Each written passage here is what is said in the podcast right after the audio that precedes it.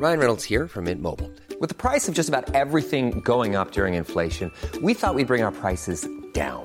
So to help us, we brought in a reverse auctioneer, which is apparently a thing. Mint Mobile unlimited premium wireless. Ready to get 30, 30, bit to get 30, bit to get 20, 20, 20, bit to get 20, 20, bit to get 15, 15, 15, 15 just 15 bucks a month. So, Give it a try at mintmobile.com slash switch. $45 upfront for three months plus taxes and fees. Promo for new customers for limited time. Unlimited more than 40 gigabytes per month. Slows. Full terms at mintmobile.com.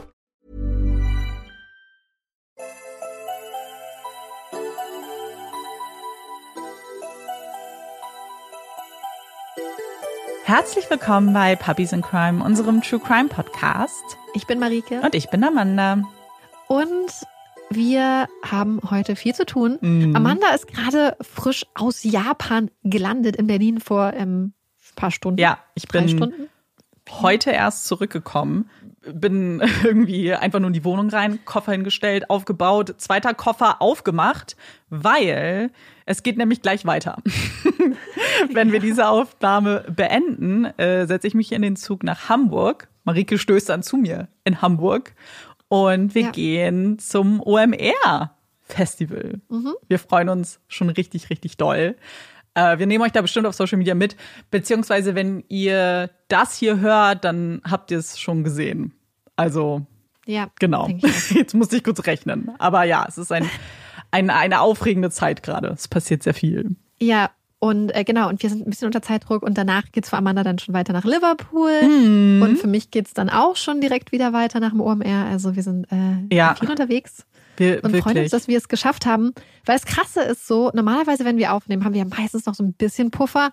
Heute war es wirklich so, okay, wir haben ein Fenster von drei Stunden, Mhm. Ja. in dem die Aufnahme klappen muss. Also wir hätten auch keine technischen Probleme tolerieren können oder irgendwas. Nee, Aber ähm, ja, es, ist, es, scheint jetzt alles zu passen. Ja. Also, genau. Das, das, das muss jetzt klappen, weil, wie du sagst, wir, wir takten heute sehr eng. Deswegen Ja. wollen wir aber gar nicht weiter um den heißen Brei reden. Marike hat nämlich einen Fall für uns mitgebracht. Und ich freue mich, dass ich mich zurücklehnen kann und dir lauschen kann. ja, und Amanda kommt ja gerade vom Reisen und wir begeben uns jetzt auch zusammen auf eine kleine Reise. Und passend dazu, vor ein paar Tagen habe ich eine Fernsehserie gesehen und in dieser Serie gab es eine Szene, die mich sehr berührt hat. Die Szene spielt an einem Flughafen und eine Frau und ihr Mann verabschieden sich von ihrer Tochter, die jetzt mit großem Backpack auf dem Rücken ganz alleine ans andere Ende der Welt reisen wird. Die Eltern sind total aufgeregt und am Ende gibt die Frau ihrer Tochter noch ein paar Worte mit auf den Weg und dann geht die junge Frau bepackt mit ihrem großen, schweren Rucksack los Richtung Flugzeug. Sie macht sich auf den Weg auf auf ein riesiges Abenteuer. Und genau solche Szenen spielen sich wahrscheinlich jeden Tag überall auf der Welt ab. Junge Menschen mit riesigen Träumen, mit Schmetterlingen im Bauch und einer ordentlichen Portion Abenteuerlust auf der einen Seite und auf der anderen Seite Eltern, Geschwister, Freunde und Freundinnen, die zurückbleiben. Die am Boden bleiben, wenn der Flieger abhebt, die am Gleis stehen bleiben, wenn der Zug losfährt. 2010, also nach dem Abi, bin ich ja auch mit zwei Freundinnen losgezogen, um ein Jahr zu backpacken. Und die Szene aus der Serie hat mich ganz stark daran, aber auch an den Fall, den wir heute besprechen werden, erinnert und mir irgendwie ganz stark vor Augen geführt, wie schwer so eine Situation auch für die Eltern sein muss.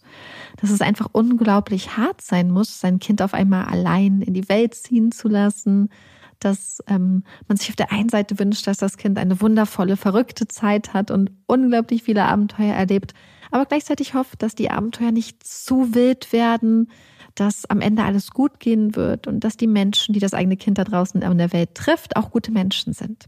Dass er oder sie am Ende wieder gesund und munter mit strahlenden Augen und einem Kopf voller fabelhafter Erinnerungen wieder vor der Tür steht, einen in die Arme schließt und wie ein sprudelnder Wasserfall von ihrer oder seiner Reise berichtet. 2008, also zwei Jahre bevor ich mich damals auf den Weg gemacht habe, macht sich im australischen Bundesstaat Victoria eine junge Frau auf die entgegengesetzte Reise. Britt Lapthorne ist 20 Jahre alt und hat große Pläne. Vier Monate lang wird die junge Frau durch Europa reisen, verschiedene Länder erkunden, sich ein bisschen treiben lassen, sich selbst besser kennenlernen und sich Gedanken über ihre Zukunft machen. Die letzten Monate vor der Abreise hatte Britt, die an der RMIT University in Melbourne International Business studiert, ordentlich für die Uni geschuftet und jetzt ist es an der Zeit, endlich durchzuschnaufen und ein bisschen Spaß zu haben. Die Reise ist schon lange in Planung. Mehr als ein Jahr lang hatte Britt in einem kleinen Café gearbeitet, um genug Geld für ihre Europareise zu sparen und hatte sich zudem zu ihrem Geburtstag von ihren Eltern Elke und Dale einen großen Reiserucksack gewünscht. Jetzt im Sommer 2008 ist es endlich soweit. Mit 5000 australischen Dollar und ihrem vollgepackten Backpack macht Brit sich auf den Weg ans andere Ende der Welt. Der Europatrip ist nicht Brits erste große Reise. Ganz und gar nicht. Vielmehr war ihr die Liebe zum Reisen und zum Entdecken ferner Länder von ihren Eltern mit in die Wiege gelegt worden. Schon als Kind hatte Brit drei Jahre lang in China gelebt, hatte weit entfernte Länder bereist und war über die Jahre viel herumgekommen. Nordamerika, Ozeanien, Asien, Europa. Die Liste der Länder, die Brit bereist hat, ist lang. Sie ist smart, wachsam und, da ist sich ihr Vater Dale sicher, sie weiß, was sie tut. Und jetzt Brits Sommer in Europa, an dem sie über Facebook all ihre im australischen Winter zurückgebliebenen Freundinnen und Freunde und ihre Familie teilhaben lässt. Sie schreibt kurze Status-Updates, die vor Begeisterung und Lebensfreude nur so sprühen, berichtet von Sprüngen ins blaue Meerwasser, bestaunt im Louvre mit großen, ungläubigen Augen die Mona Lisa, paddelt durch kristallklares, hellblaues Seewasser, trinkt köstlichen Kaffee und probiert sich durch allerlei kulinarische Spezialitäten. In Dortmund besucht Britt ihren älteren Bruder Darren, der dort Teil eines deutschen Radrennteams ist, und teilt sich ein Nachtlager mit ihrer Mama Elke, die gemeinsam mit Vater Dale für ein kleines Familientreffen nach Europa gereist ist. Denn ja, Britts Eltern wollten es sich nicht nehmen lassen, für den 21. Geburtstag ihrer geliebten Tochter am 13. Juli 2008 nach Europa zu reisen. Gemeinsam verbringen sie den besonderen Tag in der Stadt der Liebe, Paris, und feiern gemeinsam in einem kleinen französischen Restaurant. Es scheint ein magischer Start in Brits neues Lebensjahr zu sein. Mit ihrem großen Rucksack und ihrer Canon-Kamera zieht Brit dann weiter von Stadt zu Stadt, sitzt in Zügen und sieht die abwechslungsreichen europäischen Landschaften an sich vorbeiziehen. Sie schwimmt durch Wasserfälle, flaniert durch Hauptstädte, verliebt sich in immer neue Orte und Sehenswürdigkeiten. Brit schießt Fotos, sammelt Erinnerungen und trifft immer wieder neue Freunde und Freundinnen. Die junge Frau mit ihren kurzen, leuchtenden blonden Haaren, dem australischen Akzent und der aufgeschlossenen Art fällt auf und knüpft überall schnell neue Kontakte. Sie lernt andere junge Menschen aus allen Ecken der Welt kennen, sitzt mit ihnen gemeinsam in Hostelküchen, kocht, quatscht und philosophiert über das Leben, tauscht Erfahrungen und Reisepläne aus. Sie tanzt, trinkt, lacht und feiert. Brit lebt in vollen Zügen. Regelmäßig ruft sie auch zu Hause in Australien an. Meist sind es sehr kurze Anrufe. Hallo Mama, kannst du mich schnell zurückrufen? Denn Langstreckentelefonate sind verdammt teuer und Britt ist froh, dass sie ein bisschen Geld sparen kann und die Kosten am Ende bei ihren Eltern auf der Telefonabrechnung landen, statt von ihrem knappen Reisebudget abzugehen. Elke und Dale freuen sich über die Anrufe ihrer Tochter und verfolgen aufmerksam ihre Abenteuer auf Facebook. Und nicht nur sie. Zu Hause an den Bildschirmen verfolgen viele von Brits alten, aber auch neuen Freundinnen ihren Trip und sind vielleicht auch ab und an ein klein bisschen neidisch auf das aufregende Backpackerleben. Vermisse dich und werde langsam immer grüner vor Neid von all deinen Fotos. Hast du Spaß? Was hast du die nächsten Wochen geplant? Schreibt eine Freundin ihr auf die Pinnwand. Was Brit die nächsten Wochen geplant hat? Puh. Diese Frage ist gar nicht so leicht zu beantworten. Denn Brit ist spontan und flexibel. Eigentlich würde sie noch gerne in Mostar in Herzegowina bleiben. Brit ist absolut verliebt in die Stadt, aber auch die Aussicht auf Italien gefällt ihr. Pizza, Pasta, blaues Meer, schöne Strände. Über Facebook fragt Brit herum und findet schnell heraus, dass man von Kroatien mit der Fähre nach Italien übersetzen kann. Eine Idee, die ihr gefällt. Ein kurzer Abstecher nach Kroatien und dann ab nach Bella Italia. Gemeinsam mit zwei anderen Reisenden, die sie in Mostar kennengelernt hat, macht Brit sich auf den Weg mit dem Bus nach Kroatien. Ihr erster Halt Dubrovnik, die malerische Stadt an der adriatischen Küste. Doch so schön Dubrovnik und Kroatien auch sein mögen, andere Reisende hatten Brit vorgewarnt. Zwei junge Männer, die wie Brit aus Melbourne in Australien stammen, hatten ihr ins Herz gelegt, in Kroatien ganz besonders vorsichtig zu sein. Sie hätten dort manchmal ein komisches, etwas unsicheres Gefühl gehabt und von einer anderen Reisenden gehört, die einfach irgendwann, ohne Erinnerung, in einem fremden Auto auf einer kroatischen Insel aufgewacht sei. Britt hatte den Geschichten und Warnungen der beiden jungen Australier aufmerksam zugehört. Sie kennt die Gefahren des Reisens, hatte selbst schon die ein oder andere bedrohliche Situation erlebt, zuletzt bei einer Zugfahrt. Wie auch Brits Eltern sehen die beiden jungen Männer in Brit eine junge Frau, die zwar abenteuerlustig und offen, aber auch wachsam und vorsichtig ist. Sie sind sich sicher, Brit passt auf sich auf. Am Abend des 17. September gibt es einen neuen Post auf Brits Facebook-Seite.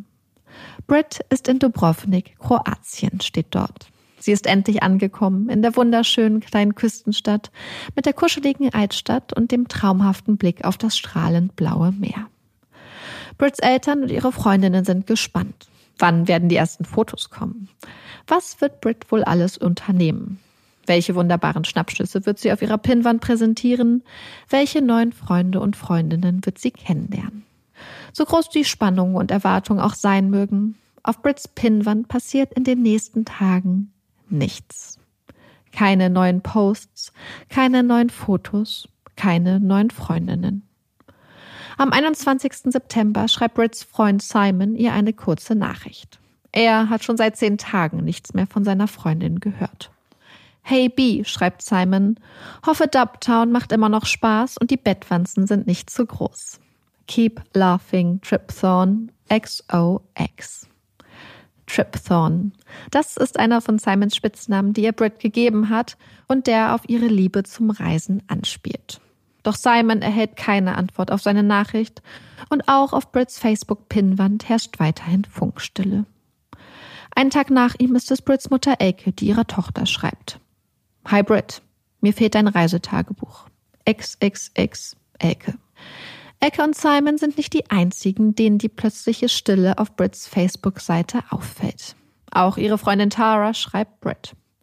Hiya Darling, was geht? Immer noch in Dubrovnik? Ich plane nächstes Jahr hinzureisen, also gib mir alle Details. In Klammern. Okay, nicht alle.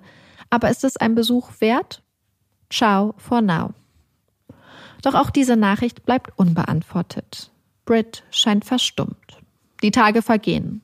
Keine Nachrichten, keine Updates, kein Lebenszeichen von Brit. Am 24. September, gut eine Woche nach Brits letztem Post, postet Simon einen verzweifelten Aufruf bei Facebook. In Großbuchstaben schreibt er, Falls irgendjemand irgendetwas von Brit Lapthorne gehört hat, meldet euch bitte bei Elke Lapthorne oder Simon. Es ist dringend. Noch am selben Tag wird bei den Lapthorns das Telefon klingeln. Es sind keine Freunde, keine Bekannten oder Reisegefährtinnen von Brit, die sich auf den Facebook-Post melden. Es ist auch nicht Brit, die sich für die lange Funkstille entschuldigt und ihre Mutter darum bittet, sie doch schnell wieder zurückzurufen. Es sind die australischen Behörden. Sie haben Informationen zu Brit. Das kleine Hostel, Dubrovnik Backpackers Club, in dem Brit sich für ein paar Tage ein Bett gebucht hatte, liegt abseits des Trubels der Altstadt in einer ruhigen Wohngegend. Es ist kein ultramodernes Hostel, kein Flashpacker mit allen Annehmlichkeiten und schicken modernem Design, sondern ein kleines, von einer einheimischen Familie geführtes Home Away from Home. Solide, sauber, mit großer, geselliger Küche. Der perfekte Ort, um neue Leute kennenzulernen und Ausflüge in die Stadt und die Umgebung zu starten. Als Britt hier am Abend des 17. September nach ihrer langen Busfahrt ankommt, findet sie sich sofort gut in die Hostelgemeinschaft ein. Gemeinsam mit den anderen Backpackern kocht sie in der Küche, isst und guckt anschließend im Gemeinschaftsraum DVDs, ehe sich eine Gruppe von ihnen gegen Mitternacht mit dem Bus auf den Weg in die Altstadt macht. Das Ziel Club Fuego. Eine beliebte Anlaufstelle für junge Touristinnen und Backpacker. Zwei Dancefloors, fünf Bars. Doch irgendwann verlieren sich die jungen Reisenden im Club aus den Augen. Und als sich die Gruppe aus dem Hostel schließlich auf den Heimweg machen möchte, ist Brit nicht mehr auffindbar. Die anderen gehen schließlich ohne sie heim. Zunächst ist niemand der anderen Gäste so wirklich beunruhigt. Man kennt das ja. Wenn man beim Feiern jemanden kennenlernt, Wer weiß, wo und mit wem Brit die Nacht verbracht hatte. Wer weiß, auf welche verwegenen Partys es sie noch gezogen hatte. Doch die Stunden vergehen und Brits Bett bleibt leer und ihr Rucksack unangetastet. Zwei von ihren Mitreisenden werden zunehmend besorgter und versuchen zunächst eine Adresse oder Telefonnummer von Brits Familie zu finden, doch ohne Erfolg. Sie wenden sich an die Betreiber des Hostels und schließlich an das australische Konsulat in Zagreb, um Brits Verschwinden zu melden. Noch am selben Tag melden Mitarbeitende des Konsulats den Fall bei der Polizei in Dubrovnik. Die Polizei verspricht sich, die Sache anzugucken und wie geht im gleichen Atemzug ab. Britt ist erwachsen, eine Backpackerin, da können sie nicht viel machen, aber sie wird schon noch auftauchen. Doch Brit bleibt verschwunden. Ihr Rucksack, ihr Pass, ihr Handy sind immer noch im Hostel. Sowohl am 22. als auch am 23. September melden sich Mitarbeitende des australischen Konsulats bei der Polizei in Dubrovnik und erkundigen sich nach dem aktuellen Stand der Ermittlungen. Doch obwohl Brits Verschwinden mittlerweile bei Interpol registriert ist, echte Anstrengungen, um die junge Frau zu finden, wurden nicht unternommen. Ein junges Partygirl auf der Durchreise. Die wird schon wieder auftauchen, scheint der Tenor vor Ort zu sein. Erst am 24. September, gut eine Woche nach Brits Verschwinden und gut fünf Tage nachdem das Konsulat darüber in Kenntnis gesetzt wurde, entscheidet das australische Handels- und Außenministerium, sich über bestehende Regelungen zum Privatsphärenschutz hinwegzusetzen und Brits Familie über ihr Verschwinden zu informieren. Es ist ein Albtraum. Brits Eltern können kaum glauben, was sie da hören. Brit ist seit Tagen verschwunden. Und niemand, niemand hatte nach ihr gesucht. Niemand hatte ihnen Bescheid gesagt. Wie viele wertvolle Stunden, wie viele wertvolle Tage hatte man so verschenkt. Wie konnte man sich nur so lange in der Sicherheit wiegen, Brit würde schon wieder auftauchen. Sie ist smart und zuverlässig. Sie würde nie einfach so untertauchen, würde niemals ohne ihre Sachen weiterreisen. Wie denn auch? Ohne Pass, ohne Handy, ohne Rucksack? Warum, warum hatte ihnen niemand Bescheid gegeben? Warum hatte niemand etwas getan? Wo ist Britt? Als Brits älterer Bruder Darren von Verschwinden seiner kleinen Schwester erfährt, braucht er nicht lange, um einen Entschluss zu fassen. Er wird nach Kroatien reisen und auf eigene Faust nach ihr suchen. Seine Kollegen aus dem Radrennteam unterstützen ihn. Für sie ist klar, für Darren gibt es jetzt nichts Wichtigeres, als seine Schwester nach Hause zu holen. Egal, wie lange das dauern wird. Anfängliche Hoffnung, dass das nicht lange dauern würde, dass Britt bald wieder auftauchen und alles aufklären würde, zerschlagen sich schnell. Darrens erste Gespräche mit der Polizei in Dubrovnik verlaufen ernüchternd. Er hat drei Seiten mit Fragen für die Polizei, doch die Ermittlungsergebnisse, die man ihm präsentiert, füllen gerade einmal zwei Seiten. Darren findet schnell heraus, dass keiner der anderen Gäste aus dem Backpackers Club von der Polizei befragt worden war. Alle von ihnen hatten Dubrovnik längst verlassen und befanden sich so, nach Aussage der Polizei, nicht mehr in ihrem Zuständigkeitsgebiet. Mit den Angestellten vom Club Fuego, wo Brett zuletzt gesehen wurde, habe man hingegen gesprochen. Es gebe jedoch keine heiße Spur. Darren ist frustriert und begibt sich mit einem ehemaligen kroatischen Polizisten an seiner Seite auf die Suche nach Antworten und macht bald einige seltsame Entdeckungen. Denn als er vor Ort mit den Angestellten des Club Fuego spricht, streiten die ab, bereits von der Polizei zu Brits Verschwinden vernommen worden zu sein. Echte Befragungen habe es hier nicht gegeben. Doch Darrens Anwesenheit scheint etwas in Gang zu setzen. Kleine Suchtrupps werden losgeschickt, suchen an der Küste und in den Bergen nach Brett. Flyer, die auf den Fall aufmerksam machen und um Mithilfe bitten, werden von Einheimischen verteilt. Viele der Menschen aus Dubrovnik wollen den Lapthorns helfen und sie bei der Suche nach Brett unterstützen. Mittlerweile sind auch die Medien zu Hause in Australien und auch vor Ort in Kroatien auf den Fall aufmerksam gewesen. Brits Familie sucht die Aufmerksamkeit. Sie hoffen so, Druck auf die zuständige Polizei und die kroatischen Behörden ausüben zu können. Denn Brit darf nicht vergessen werden. Ihr Fall darf auf keinen Fall untergehen. Ein Wunsch, den auch ihre Freundinnen und Freunde teilen. Tara, eine Freundin, gründet eine Facebook-Gruppe, um bei der Suche nach Brit zu helfen und dort Informationen, Tipps und Hinweise zu sammeln und möglichst viele Menschen und vor allem Reisende auf den Fall aufmerksam zu machen. In Reiseforen werden Steckbriefe von Brit gepostet und es wird um Hinweise gebeten. Einer der Steckbriefe, gepostet von Kylie M. bei TripAdvisor, lautet wie folgt. Vermisste Person Brit Lapthorne. Zuletzt gesehen im Latino-Club Fuego in Dubrovnik, Kroatien. War Gast im Dubrovnik Backpackers Hostel. Augen grün-braun. Gewicht 47 Kilogramm. Haare platinblond, in Klammern gefärbt. Kurzer Bob, geglättet. Nasenpiercing, in Klammern kleiner Diamantstecker. Bauchnabelpiercing. Ohren sind gepierst. Perfekte Zähne, in Klammer keine Füllungen. Schuhgröße 37. Haut, leicht olivfarbener Hautton. Kleidung, langes graues T-Shirt mit schwarzem Druck, Leggings. Brit hat eine Brille mit schwarzem Rahmen, die sie im Hostel zurückgelassen hat. Sie trug in der Nacht ihres Verschwindens Kontaktlinsen. Sprache Englisch mit australischem Akzent. Sie hatte ihre Kamera bei sich, die Kamera ist auch verschwunden. Ihre Familie hat bestätigt, dass es sich bei der Kamera um eine Canon PowerShot G9 handelt. Seriennummer 6571300300350. Brett wurde zuletzt am 17. 18. September in Dubrovnik gesehen. Ich habe diese Gruppe gegründet, weil alles möglich ist und es immer Hoffnung gibt. Jede, jeder, der, die in Kroatien oder Bosnien unterwegs war und Brit getroffen hat oder ihren aktuellen Aufenthaltsort kennen könnte, meldet sich bitte beim DFAT, dem australischen Handels- und Außenministerium. Weitere Informationen gibt es in unserer Facebook-Gruppe. Danke, Kylie M. Der Druck und die Aufmerksamkeit scheinen zu wirken. Am 2. Oktober wird ein junger Mann von der Polizei zum Gespräch gebeten und 36 Stunden lang auf der Polizeiwache vernommen. Der Mann ist kein Unbekannter. Es ist Ivica Perkovic, dessen Familie das Backpacker Club Hostel betreibt. Wie sich bei den Ermittlungen herausgestellt hatte, wurde in der Nacht von Brits Verschwinden um kurz vor drei Uhr von ihrem Handy die Nummer von Ivica Perkovic angerufen. Zudem hatte Perkovic Dubrovnik in den Tagen nach Brits Verschwinden verlassen, um einen kleinen Backpacking-Trip nach Serbien, Montenegro und Bosnien zu unternehmen. Aus der Sicht der Polizei ein interessantes Timing. Doch Perkovic beharrt darauf. Er könne der Polizei im Fall Brit nicht weiterhelfen. Er habe lediglich einmal am Abend des 17. September, so gegen 10 Uhr, mit Brit geredet, als er sie in der Hostelküche kennengelernt hat. Sie hätten sich über Australien unterhalten, Brits Heimat und sein Traumreiseziel. Danach habe er sie nicht mehr gesehen. Warum es mitten in der Nacht einen Anruf auf sein Handy gab, das wisse er auch nicht. Er sei nicht rangegangen, das Handy sei aus oder vielleicht auch auf lautlos gewesen.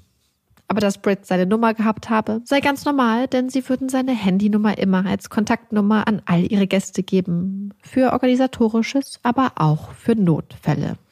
Allerdings war Brits Handy in den Tagen nach ihrem Verschwinden in ihrem Zimmer gefunden worden, während Brit in der Nacht ihres Verschwindens angeblich nicht zurück ins Hostel gekehrt war. Wer hatte dann den Anruf getätigt? Oder hatte Brit ihr Handy doch mit zum Feiern genommen und es hatte irgendwie alleine seinen Weg zurück ins Hostel gefunden? Und es dauert nicht lange, bis der junge Mann die im Raum stehenden Vorwürfe nicht nur vehement abstreitet, sondern auch beginnt auszuteilen. Britt sei eine promiskuitive junge Frau gewesen.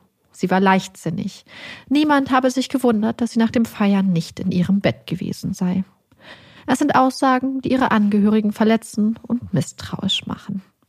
Einen Tag nachdem Ivica Perkovic die Polizeiwache verlässt, landen Dale Lapthorne und Britts Freund Simon in Kroatien. Und es gibt Anlass zur Hoffnung, denn die Ermittlungen der kroatischen Polizei scheinen endlich Fahrt aufgenommen zu haben. Immer mehr Suchteams schwärmen in die Umgebung aus und suchen nach Brit, suchen nach Hinweisen, nach Spuren. Doch so ganz traut Dale der plötzlichen Aktivität der Polizei noch nicht. Er hat Angst, dass der plötzliche Ermittlungselan vor allem durch die plötzliche Anwesenheit der australischen Presse motiviert ist und dass, sollte die Presse weiterziehen, alles wieder sein wird wie zuvor. Und so machen sich Dale und Darren Lapthorne selbst auf die Suche nach Antworten, auf die Suche nach Brit. Noch immer sind viele der Backpacker, die gemeinsam mit Brit im Hostel bzw. im Club Fuego waren, noch nicht von der Polizei vernommen worden. Und immer noch verweist die Polizei darauf, dass sie nun mal nicht auffindbar seien. Eine Aussage, die jedoch immer wieder von der australischen Presse widerlegt wird, die großen Erfolg darin hat, die jungen Menschen ausfindig zu machen und Interviews mit ihnen zu führen. Viele der Zeuginnen melden sich daraufhin bei den Lapthorns oder der AFP, der australischen Bundespolizei. Und auch Dale und Darren stoßen immer wieder auf neue Zeugen, die scheinbar noch nicht von der Polizei vernommen wurden. Sowie einer der Angestellten des Club Fuego, der in der Nacht von Britts Verschwinden beobachtet haben will, wie Britt und eine andere junge Frau mit einer Gruppe Menschen vor dem Club gestanden haben. Zwei Männer sollen versucht haben, die beiden Frauen dazu zu überreden, in ein Auto zu steigen, doch die hätten gezögert. Wie sich die Situation dann weiterentwickelte, könne er jedoch nichts sagen. Immer neue Puzzlestücke und Erinnerungen an die Nacht von Britts Verschwinden kommen über die privaten Ermittlungen, über Gespräche und die Bemühungen der Presse ans Licht. Dass die Aussage, dass Britt im Club Fuego für einige Minuten hinter einer Personaltür verschwunden sei, ehe sie wieder zurück im Club aufgetaucht sei. Eine junge Frau aus der Gruppe berichtet zudem, dass Britt im Club angetrunken zu ihr gekommen sei und sie danach gefragt habe, wo denn die Kroaten seien. Danach habe sie mit zwei unbekannten Männern geredet und sei kurz darauf verschwunden gewesen. Aber mit wem hatte Britt den Club verlassen? War sie mit den beiden Männern weitergezogen? Hatten ihre Mitreisenden und der Angestellte des Clubs dieselben Männer gesehen? War es überhaupt Britt gewesen, die vor dem Club stand und dazu überredet werden sollte, in ein Auto zu steigen? War sie eingestiegen? War sie zu Fuß weitergelaufen? Hatte sie sich alleine auf den Heimweg gemacht? Und wer waren die Kroaten, nach denen sie gefragt hatte? Irgendjemand muss doch etwas gesehen haben. Irgendjemand muss doch etwas wissen. Tatsächlich waren am Abend bzw. in der Nacht von Britts Verschwinden viele aufmerksame Augen im und um den Club Fuego gewesen. Es waren jedoch keine menschlichen Augen, sondern Überwachungskameras gewesen. Sowohl im Foyer des Clubs als auch an den Bars und den Tanzflächen hatten mehrere Kameras das Geschehen aufgezeichnet. Könnten diese Aufnahmen der Schlüssel zu Britts Verschwinden sein? Es ist eine berechtigte Hoffnung, die die Polizei von Dubrovnik jedoch sofort im Keim erstickt. Aufgrund eines Stromausfalles gäbe es keine Aufnahmen von den Tagen vor, während oder nach Brits Verschwinden. Es ist eine Aussage, die die Betreiber des Clubs jedoch widersprechen. Bei einer der Kameras, der im Foyer, habe es in den Wochen vor Brits Verschwinden technische Probleme gegeben, jedoch nicht in der besagten Nacht. Sie geben an, die gesamte Videoausrüstung sowie eine externe Festplatte mit den Aufnahmen der Überwachungskameras schon vor Tagen an die Polizei übergeben zu haben. Sie waren davon ausgegangen, den Ermittlungen mit den Aufnahmen helfen zu können. Doch auf Nachfrage besteht die Polizei darauf. Ein technischer Defekt habe alle Aufnahmen gelöscht. Die einzige Hoffnung zur möglichen Wiederherstellung der Aufnahmen seien Experten in Zagreb gewesen, eine Hoffnung, die jedoch scheinbar vergebens gewesen war. Und auch andere Kameras vor dem Club sollen zufällig genau in den Stunden von Brits Verschwinden gestreikt haben. Eine weitere Sackgasse. Lediglich eine Kamera der Stadt habe zum Zeitpunkt von Brits Verschwinden den Eingang des Clubs aus der Entfernung mitgefilmt. Brits Vater Dale bittet die Polizei darum, die verfügbaren Aufnahmen der Kamera anzusehen und sichten zu dürfen. Ein Anliegen, das ihm nicht leicht gemacht wird. Er darf die Aufnahmen ansehen, doch als er das Material schließlich nach erfolgreicher Antragstellung zur privaten Sichtung zur Verfügung gestellt bekommt, ist er irritiert. Als er die Aufnahmen das erste Mal ansehen durfte, war ihm eine Szene vor dem Club aufgefallen. Er war sich sicher gewesen, erkannt zu haben, wie eine kleine blonde Person in einen dunklen Van gestiegen war. Doch jetzt, wo er das Material zur Sichtung übergeben bekommen hatte, fehlte genau diese Stelle. Immer wieder spult Dale die Stelle vor und zurück. Die Aufnahme scheint für einige Sekunden wie eingefroren und springt dann weiter. Die Szene, die er meinte beim ersten Ansehen beobachtet zu haben, fehlt. Dale ist misstrauisch. Hatte jemand das Material nachbearbeitet? Wem können sie trauen? Wer sagt die Wahrheit? Wer lügt?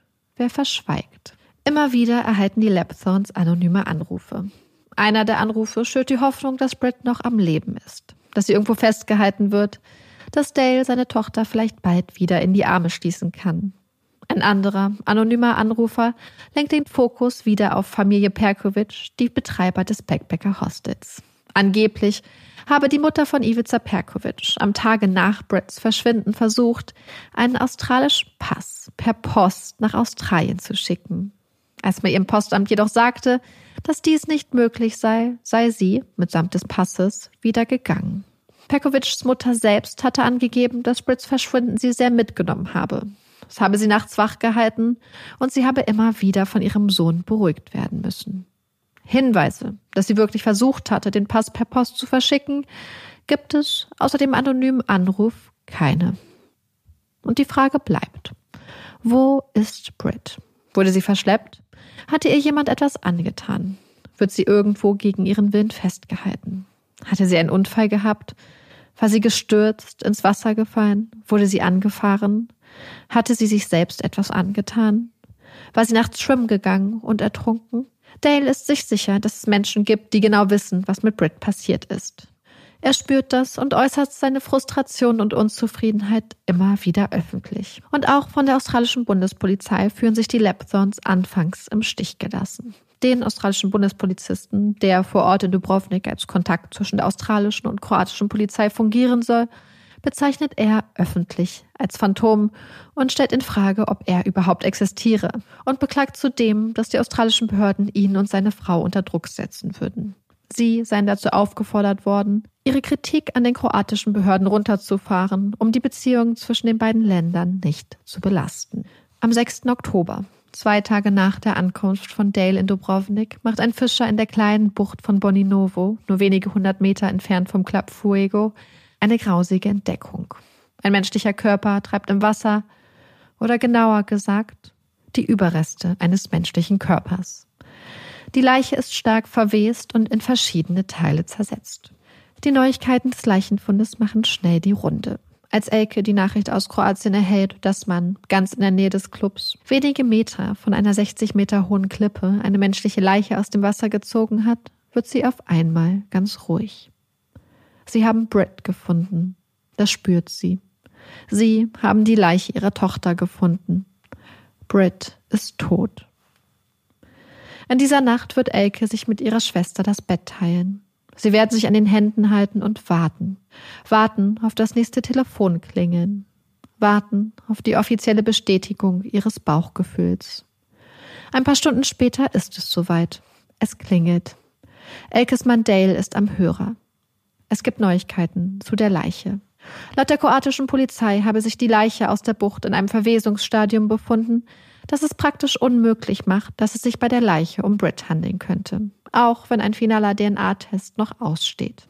Die Hoffnung, dass sie ihre Tochter irgendwann wieder in die Arme schließen werden, bleibt. Die Suche geht weiter. An vielen Häusern in Melbourne brennt in diesen Tagen auch nachts das Verandalicht. Viele kleine Lichter in der Dunkelheit, die an Brit erinnern sollen und auch an all die anderen jungen Menschen, die auf Reisen unterwegs sind. Es sind Gesten der Solidarität, der Erinnerung und kleine Bitten an das Universum, dass alle Reisenden ihren Weg nach Hause finden mögen. Vor Ort in Kroatien geht die Suche nach Brit derweil weiter. Zu Fuß durchkämmen Dale und Darren die Landschaft, suchen nach der kleinsten Spur, die sie zu Brit führen könnte. Ihnen ist klar, dass sie die Nadel im Heuhaufen suchen. Doch irgendetwas müssen sie doch tun. Als die Nachricht einige Tage später kommt, ist es ein brutaler Schlag ins Gesicht. Denn die Leiche aus der Bucht von Boninovo, bei der es sich laut Polizeiaussagen unmöglich um Brit handeln könnte, ist ihre Brit. Elkes Bauchgefühl war richtig gewesen. Sie hatte es gespürt und die Polizei hatte sie tagelang in falscher Sicherheit gewogen. Britt ist tot. Ihre Tochter wird nicht nach Hause zurückkehren, wird nie mehr das brennende Licht auf der Veranda erblicken, das ihr den Heimweg weisen sollte. Britt wird nie wieder in ein Flugzeug steigen, wird nie wieder mit strahlenden Augen und voller kindlicher Begeisterung den Weihnachtstisch decken, wird nie wieder um die Welt bummeln, durch Wasserfälle schwimmen oder von Felsklippen springen. Brett wird nie wieder verträumt aus dem Zugfenster blicken und die vorbeifliegenden Landschaften beobachten, wird nie wieder ihre Familie und Freundinnen in die Arme schließen. Diese Funkstille ist für immer. Es ist das Ende einer Suche, das viele nicht überrascht und das doch so schockierend ist. Die Facebook-Gruppe, die Brits Freundin Tara gegründet hatte, hat mittlerweile weit über 13.000 Mitglieder. Menschen aus Kroatien, aus Australien, aus allen Ecken der Welt, die die Suche nach Brett mit Sorge und Hoffnung verfolgt hatten, die gebetet und gehofft hatten, dass die junge Frau nach Hause kommen würde und die vielleicht durch all die liebevollen Posts auch das Gefühl hatten, Britt ein Stück weit kennengelernt zu haben. Die Suche nach Britt hat ein Ende, doch die Suche nach Antworten geht weiter. War es ein Unfall gewesen? Ein Verbrechen? Wieso war Britts Leiche so stark verwest gewesen? Hatte jemand sie zerteilt? Und warum hatte man die Leiche erst jetzt, drei Wochen nach ihrem Verschwinden, gefunden? Hatte jemand sie nachträglich ins Wasser geworfen oder mit Steinen beschwert? Dale und Elke setzen nun all ihre Hoffnungen in die Arbeit der kroatischen Gerichtsmedizin. Vielleicht bringt die Autopsie von Brits Leiche ja die Antworten, die sie suchen. Doch schnell wird klar, dass sie diese Antworten nicht bekommen werden. Eine Todesursache oder Todesumstände können nicht festgestellt werden. Zumindest nicht hier in Kroatien. Nachdem die Autopsie von Brits Leiche abgeschlossen ist, wird sie nach Australien geflogen, um dort ein zweites Mal obduziert und genauestens untersucht zu werden. Am 22. Oktober 2008, mehr als einen Monat nach Brits Verschwinden, kommen mehr als 500 Menschen in Melbourne zusammen, um Brit zu gedenken und sich von ihr zu verabschieden. An diesem Tag soll es nicht um Trauer gehen, sondern um Brit. Um ihre wunderbare Art, um ihr Leben, ihre Wünsche, ihre Träume, um all die Erinnerungen und Momente, die ihre Freundinnen und Familie mit ihr teilen. 21 fantastische Jahre.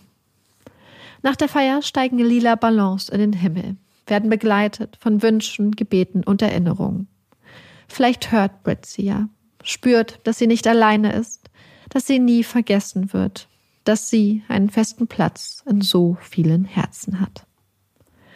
Am 30. September 2008 sind die Obduktion und Untersuchung von Brits Leiche schließlich abgeschlossen und State Coroner Jennifer Code veröffentlicht folgende Statements zum Fall Brit Lapthorne. Bezüglich des gerichtsmedizinischen Gutachtens möchten wir anmerken, dass weitreichende wissenschaftliche Tests und Analysen durchgeführt wurden. Eine Kopie dieser Ergebnisse wurde Familie Lepthorn zur Verfügung gestellt und wird auch der Bezirksstaatsanwaltschaft von Dubrovnik zur Verfügung gestellt werden. Die Untersuchungen und Analysen haben bis heute keine Todesursache offenbaren können. Gezeichnet Judge Jennifer Code, State Coroner. Für Brits Familie bedeutet das vor allem eins. Keine Antworten, über dem Tod ihrer Tochter liegt weiter ein dunkler, undurchdringbarer Schleier. Und das ist dann der Stand für Brits Familie am 30. Dezember. Das heißt, sie haben keinerlei Antworten auf die Fragen bekommen. Sie haben diese ganze Hoffnung, die sie eigentlich gesetzt hatten, in die erst in die Autopsie der kroatischen Behörden, dann auch in die Autopsie und Untersuchung und die Tests der australischen Behörden, haben nichts zutage geführt. Ähm, du hast ja jetzt schon so einen groben Überblick über den Fall bekommen, beziehungsweise mhm. ihr. Was sagt denn da so dein äh, True Crime äh, Gehirn? Das, was, was für Möglichkeiten kommen dir so in den Kopf? Also ich, ich glaube, dass das erste Gefühl erstmal ist, dass es sehr viele Möglichkeiten gibt, weil wie du ja schon gesagt hast, es sind sehr viele Dinge ungeklärt und äh, bei solchen Fällen gibt es eben auch mehrere Optionen, an die ich jetzt zum Beispiel denken muss. Also als True Crime Podcasterin kann man natürlich von einem Verbrechen ganz allgemein ausgehen. Also möglicherweise, wenn es diesen schwarzen Van gab, dass irgendjemand sie entführt hat und verkauft hat oder was auch immer. Das wäre so das Extremste, glaube ich, woran ich denken könnte. Mhm. Also von Anfang an auch mitgenommen, um ein Verbrechen zu begehen. Mhm. Dann eine Kombi, also ich meine, ich denke natürlich auch an die, an die Situation, an feiern gehen, an möglicherweise getrunken haben, vielleicht mit Leuten reden, mit denen man sonst nicht geredet hat, hätte, mit Menschen, die man nicht kennt. Und dass aus solchen Situationen natürlich auch Gefahrenpotenzial besteht in dem Sinne, dass man natürlich vielleicht geneigter ist, riskante Dinge zu tun, also da eher in Richtung vielleicht Unfall nicht unbedingt, also entweder alleine Unfall, sie ist davongegangen, oder sie ist mit Menschen mitgegangen und dann ist ihr was zugestoßen, also ohne dass jemand wirklich ein, eine böse mhm. Absicht hatte ähm, und danach vielleicht gepanikt hat und deswegen nicht nach vorne tritt. Ähm, so, das ist auch was, woran ich denke. Eine Sache, die wir ja auch schon oftmals hören, an die ich persönlich jetzt nicht glauben würde, ist, dass sie aus freien Stücken irgendwie weggegangen ist, und dann irgendwas passiert ist, weil sie hat ihre ganzen Dokumente da gelassen. Also ich glaube, es war nicht der Plan, ich gehe jetzt einfach weg. Weißt was ich meine? Mhm. So, sondern ändern natürlich irgendwas kurzfristig aus diesem Abend heraus. Du äh, fasst das alles schon ganz gut okay. zusammen. Also es gab ja die verschiedensten Theorien und wir können die jetzt auch mal kurz durchgehen, die so genannt wurden. Die erste Theorie beziehungsweise die Theorie, mit der wir anfangen, ist die Suizidtheorie. Ah ja, klar. Das ist eine Theorie, die von der kroatischen Polizei so ein bisschen ins, ins äh, Spiel gebracht wurde. Und das natürlich sehr zum Ärger und Missfallen eigentlich von Brits Angehörigen, von ihren Freundinnen, von ihrer Familie, weil alle gesagt haben, das würde wirklich überhaupt nicht zu ihr passen. Sie war so eine junge, lebensfrohe Frau, die so viele konkrete Pläne für die Zukunft hatte, die so viele Sachen machen wollte, die, ähm, wo es auch keinerlei Vorgeschichte gab, die irgendwie auf sowas hindeuten würde. Und wo auch Leute, die sie auf den Reisen getroffen haben, gesagt hätten, das würde nicht passen. Und trotzdem wurde es von der kroatischen Polizei immer wieder mit reingeworfen als Möglichkeit.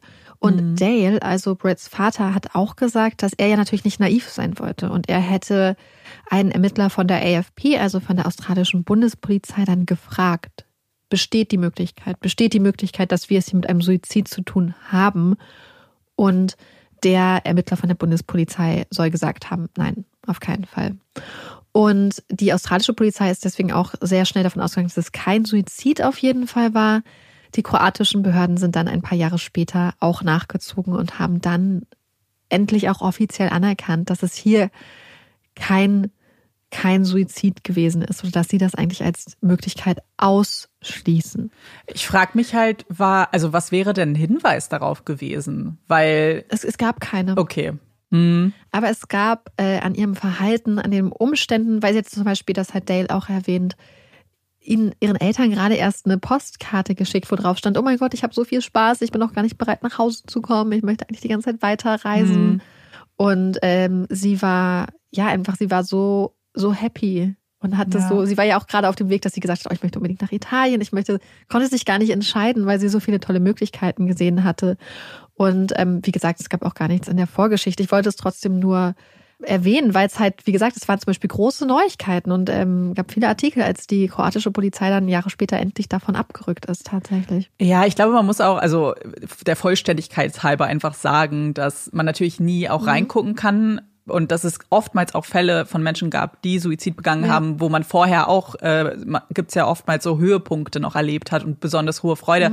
Aber trotzdem müsste ich irgendwas sehen, dass Genau. ich daran glaube. Und das ist es halt. Hier ist es total aus der Luft gegriffen, weshalb es einfach für mich nicht die Ja. naheliegendste Theorie ist. Auch wenn man natürlich nie hundertprozentig irgendwie in den Kopf reingucken kann und wenn so viele Sachen nicht klar sind, ist es eh immer schwer. Aber äh, eben, es ist also, ja, es ist eine Theorie, aber für mich belegt durch nichts. Also nicht mal durch irgendwie so einen kleinen Hinweis. Und dann, Ja. finde ich, kann man die auch nicht ernst nehmen, wenn es andere Dinge gibt, die vielleicht ein bisschen wahrscheinlicher sind. Die nächste Theorie ist das, was du eigentlich angesprochen hattest, und zwar ein Unfall.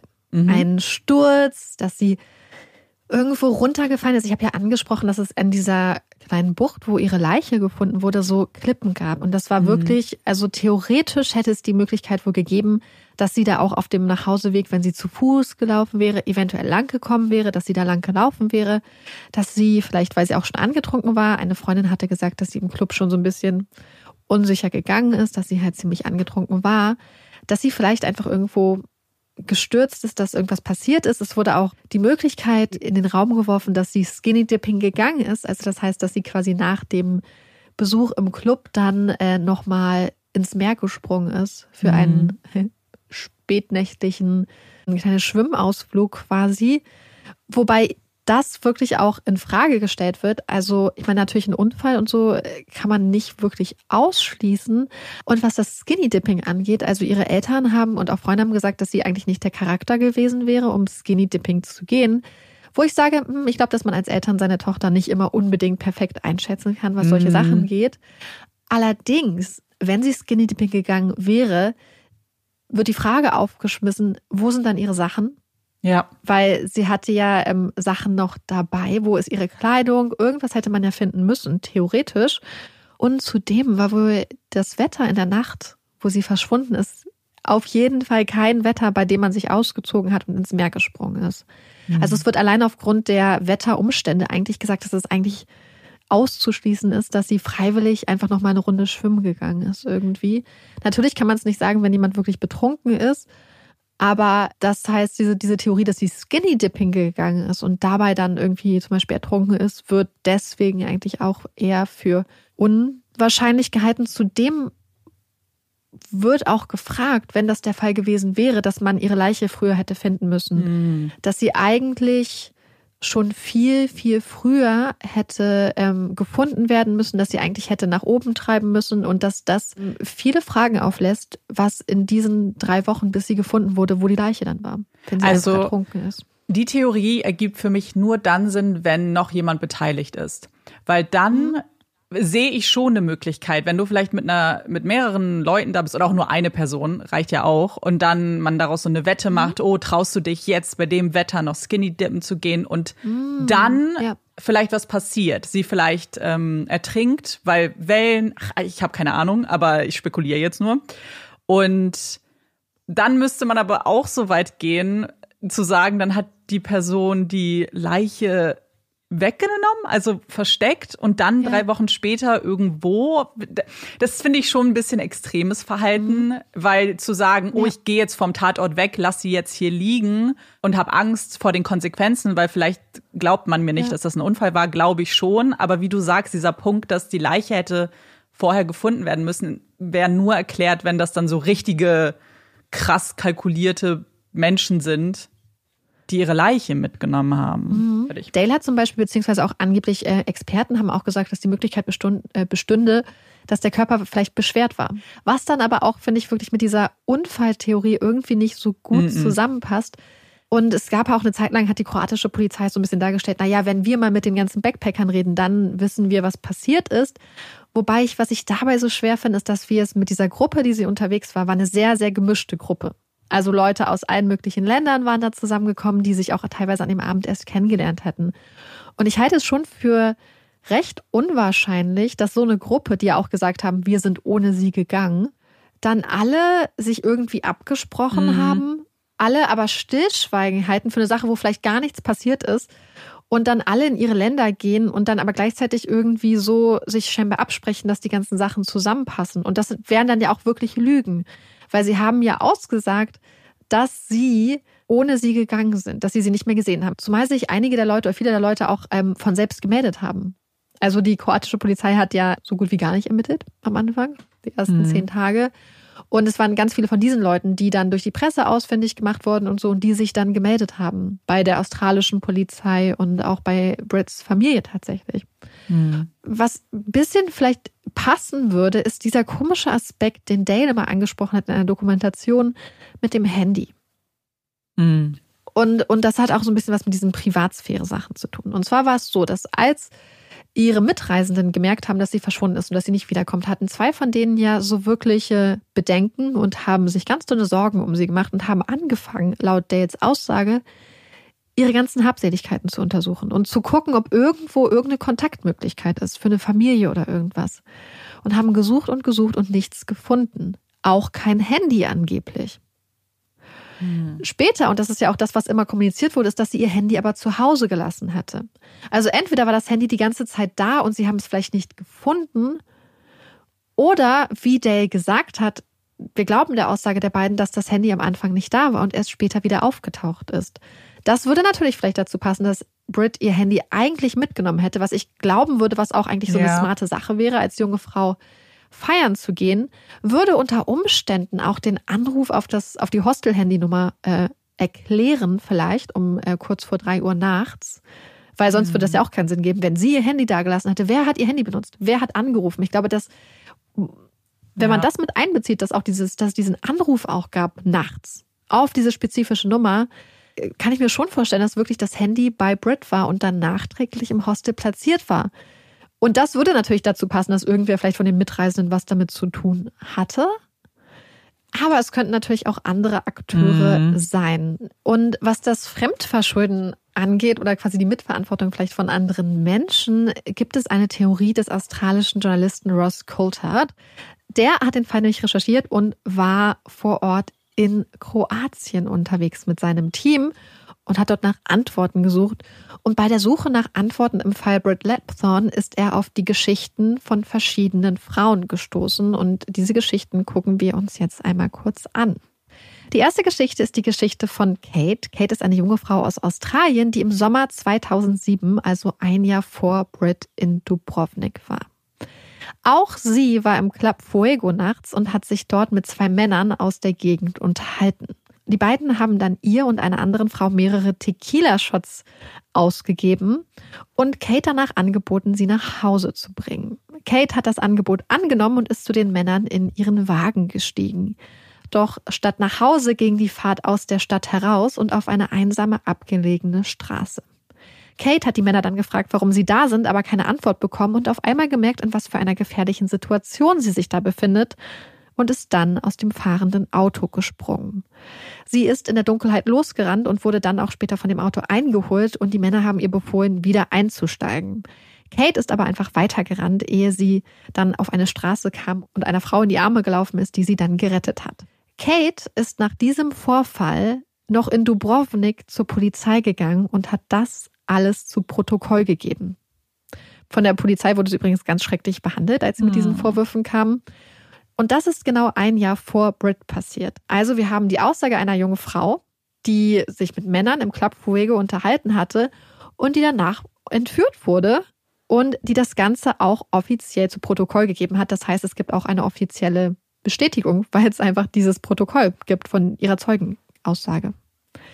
Und es ist nicht die einzige Geschichte. Es gibt auch die Geschichte von Amber. Amber ist auch eine junge Frau aus Australien, die auf einer Kreuzfahrt war und dieses Kreuzfahrtschiff hat halt in Dubrovnik gemacht und sie war genau fünf Tage vor Brit vor Ort. Auch Amber war nachts im Club Fuego und hat sich gegen zwei Uhr nachts mit einem Freund und einer Freundin auf den Weg zurück zu ihrem Kreuzfahrtschiff gemacht. Sie waren gemeinsam auf der Straße unterwegs, die beiden sind jedoch weiter hinten gelaufen, das heißt, sie ist quasi alleine diese Straße entlang gelaufen. Auf einmal ist dann ein dunkler Van neben ihr herangefahren und hinten aus dem Van, so aus der offenen Hintertür, hing so halb ein Mann und hat versucht, sie zu packen und in den Wagen zu, zu reißen. Daraufhin hat sie dann geschrien und ist losgerannt und der Van ist abgezogen. Bis sie dann auf einmal von einer Gruppe fremder Männer umzingelt wurde, die wohl alle Police geschrien haben. Und sie erkennt, dass einer der Männer aus dieser Gruppe der Typ war, der eben noch in dem Auto gesessen hat und versucht, sie in den Wagen reinzuziehen. Um der Situation irgendwie zu entkommen, verdreht sie die Augen nach hinten und lässt sich zu Boden sinken und täuscht eine Asthmaattacke vor. Ihre Freundin und ihr Freund, die ja hinter ihr gegangen sind, sind dann auch quasi vor Ort und fangen an zu schreien, dass sie sterben wird und ganz viel Aufmerksamkeit zu erregen. Und daraufhin ziehen die Männer dann ab. Auch Amber hat sich dann an die Polizei gewendet, jedoch nicht an die kroatische, sondern an die AFP, also die australische Bundespolizei. Und dort den Vorfall zu Protokoll gegeben und dieses Protokoll wurde an die kroatischen Behörden weitergeleitet. Und es gibt noch eine weitere Geschichte und das ist die Geschichte von Jennifer. Jennifer kommt aus New York und sie war zehn Tage nach Brits Verschwinden in Dubrovnik. Auch sie war im Club Fuego und stand mit anderen Reisenden, beziehungsweise sie stand mit anderen Reisenden vor dem Club und hat dort Alkohol getrunken.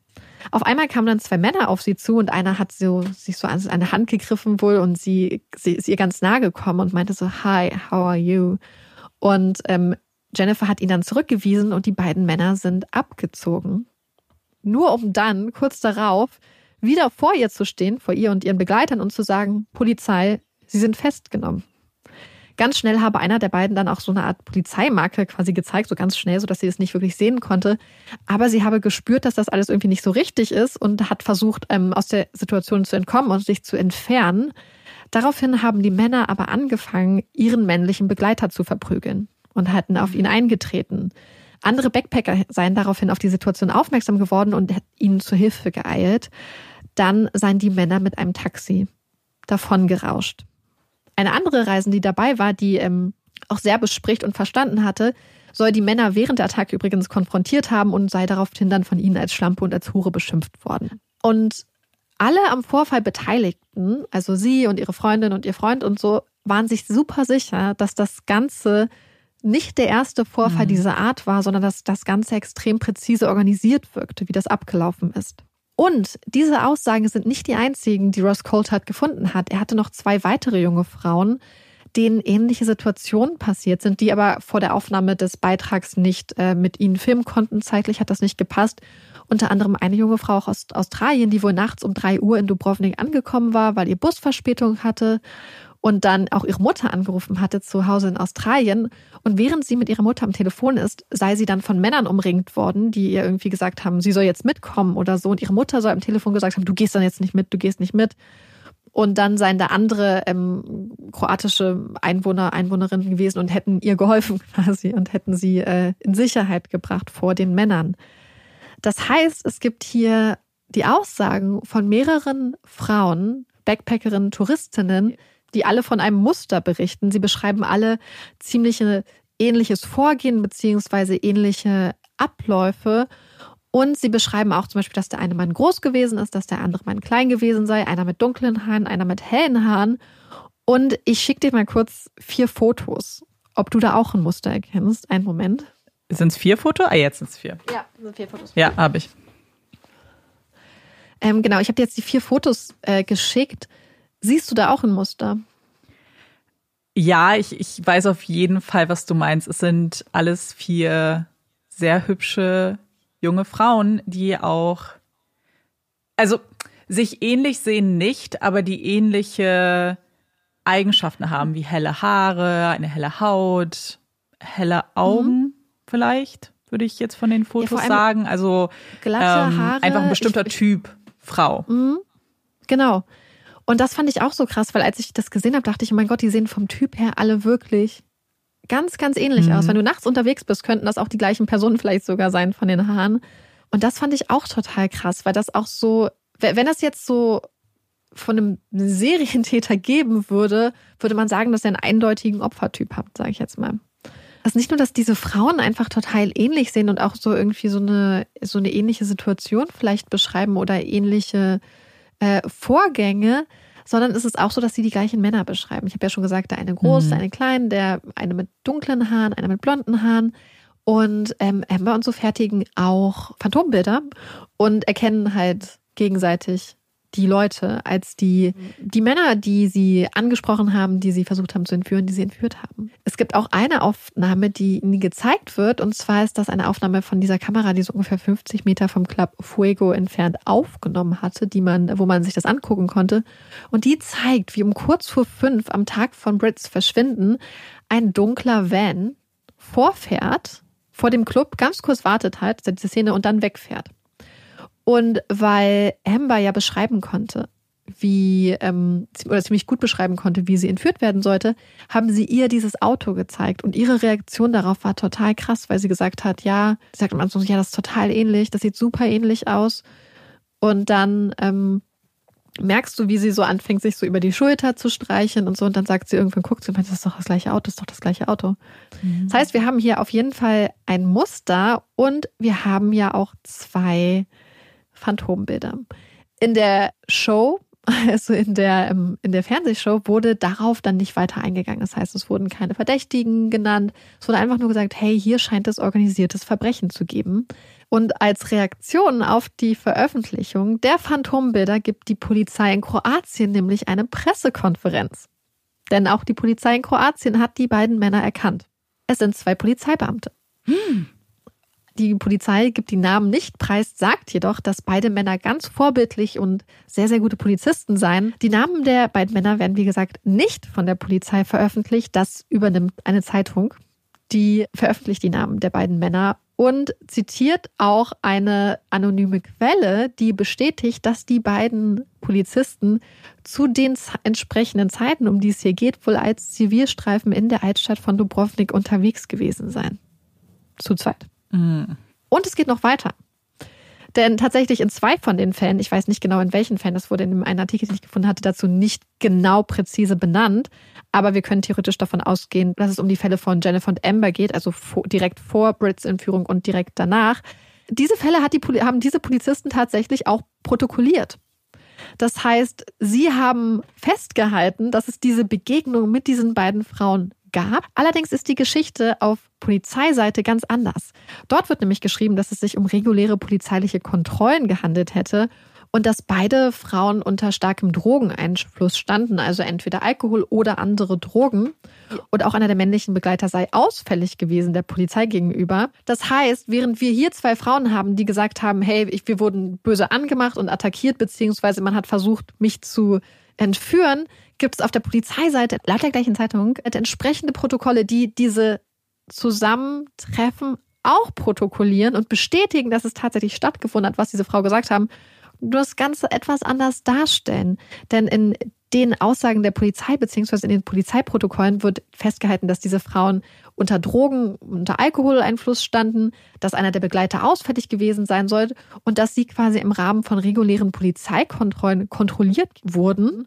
Ich hatte so ein bisschen das Gefühl, dass es ein sehr smartes Vorgehen ist. Mhm. Weil wenn dann nämlich diese Vorwürfe kommen oder beziehungsweise man weiß vielleicht auch, dass schon hier Vorwürfe vielleicht auch erhoben worden oder man gerechnet mit der Möglichkeit, dass es zur Anzeige gebracht wird, kannst du immer sagen, ja, ja, wir haben das doch damals in den Akten aufgenommen. Das waren einfach Störenfriede mhm. und die waren betrunken. Das wäre theoretisch für alles, was dann als Aussage und aus Vorwürfe von der anderen Seite kommt, könnte man einfach direkt sagen, ja, das haben wir doch in den Akten vermerkt. Ähm, das muss ein Missverständnis sein. Ähm, Ross Coulthard, also der Journalist, hat die Frauen auch alle gefragt. Also im Cates-Fall war es ja ziemlich eindeutig. Ähm, aber hat sie auch alle gefragt, könnte das Missverständnis sein? Könnte es hier einfach ein kulturelles Missverständnis sein? Könnte es sein, dass es einfach irgendwas missverstanden wurde? Und alle haben gesagt, nein. Aber das ist so eindeutig eine bedrohliche Situation gewesen. Das war so eindeutig nichts mit Hilfe oder so, sondern so eindeutig dass sie Angst hatten.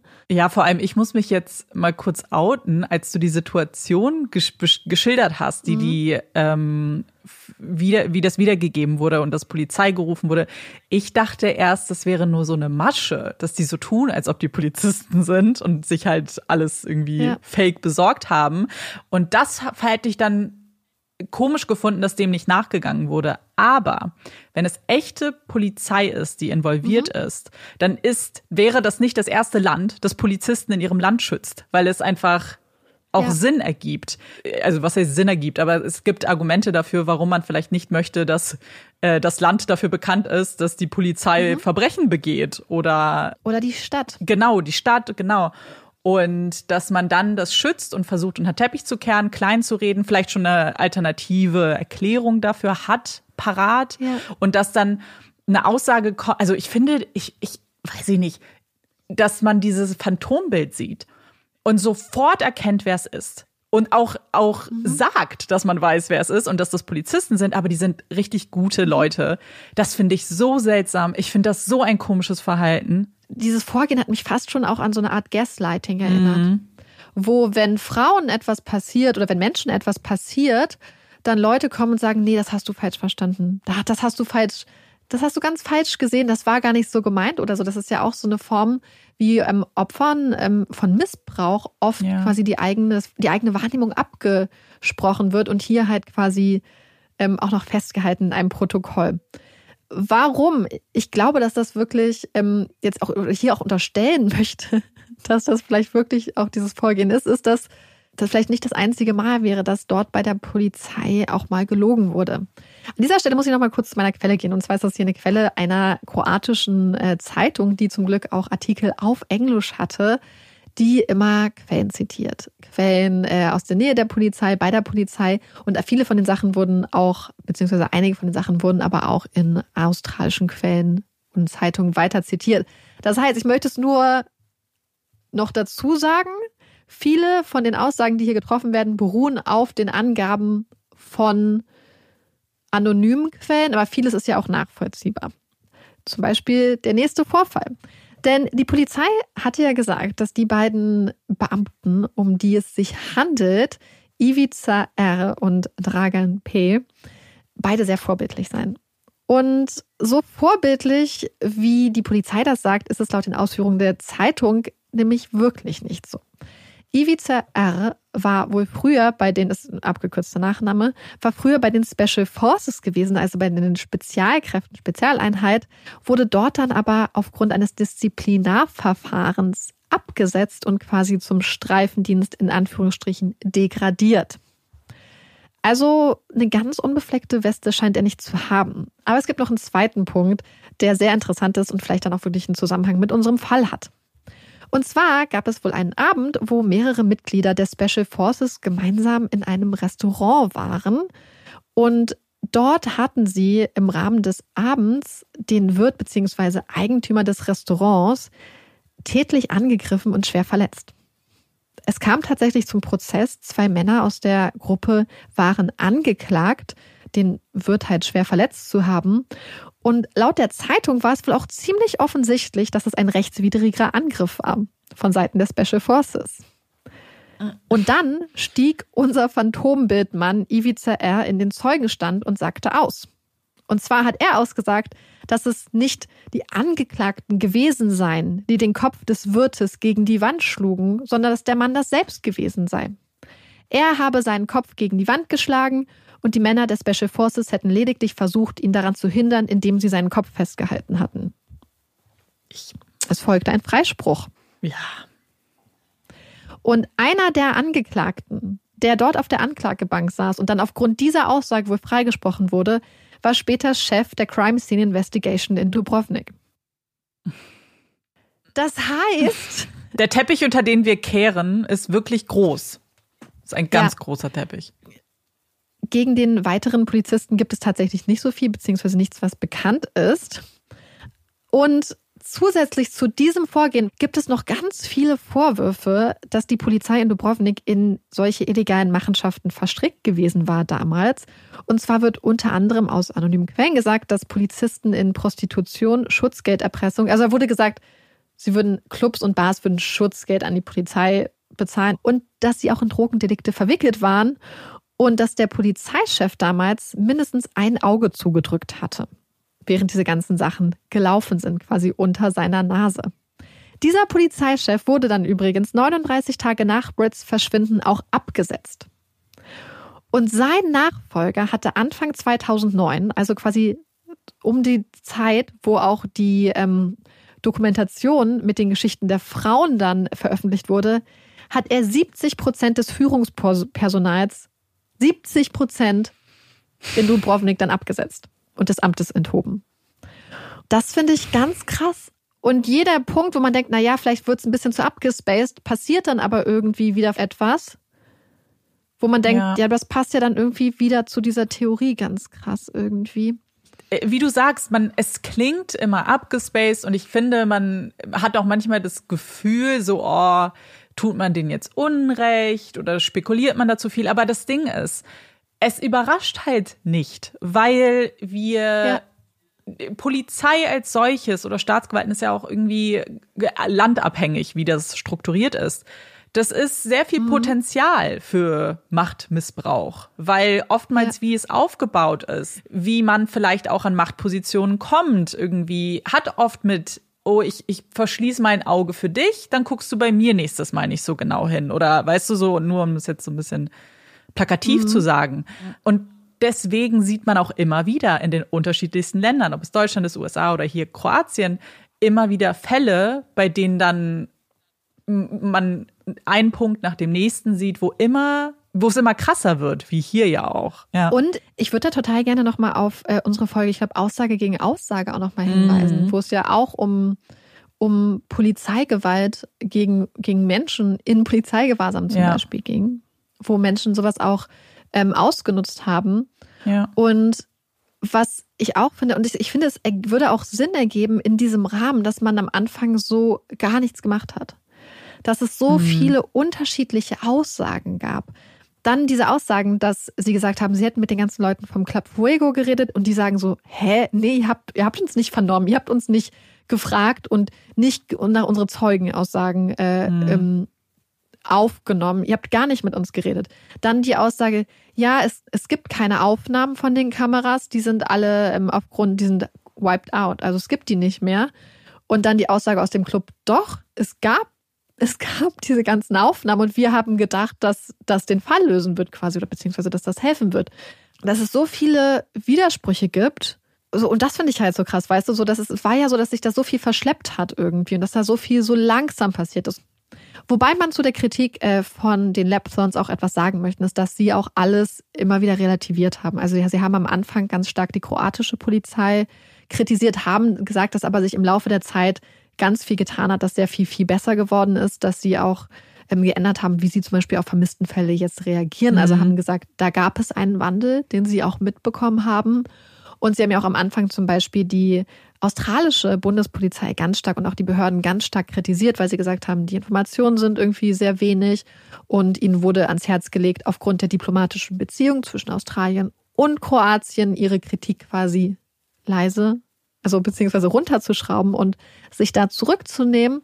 Ähm, Und ich glaube, das hat die Brits Familie einfach total krass getroffen, weil sie gesagt haben, ach so, es geht doch hier um unsere Tochter und nicht um irgendwelche diplomatischen ähm, Befindlichkeiten. Aber auch da haben sie gesagt, dass sich dann auch ganz viel geändert hat, dass die australische Polizei und so, dass sie es am Anfang nicht gut fanden, aber dass sich dann ganz viel getan hat. Und das Interessante ist, das ist auch eine Theorie, die aufgestellt wurde, die ich aber ganz interessant fand. Es gab doch dieses Phantom, und zwar dieses Phantom der australischen Bundespolizei, der vor Ort war, um diese die Kontaktperson quasi zwischen der australischen und der kroatischen Polizei zu sein, wo Dale gesagt hat, es ist ein Phantom, weil er weiß gar nicht, ob dieser Mensch überhaupt existiert und äh, ihn so kritisiert hat.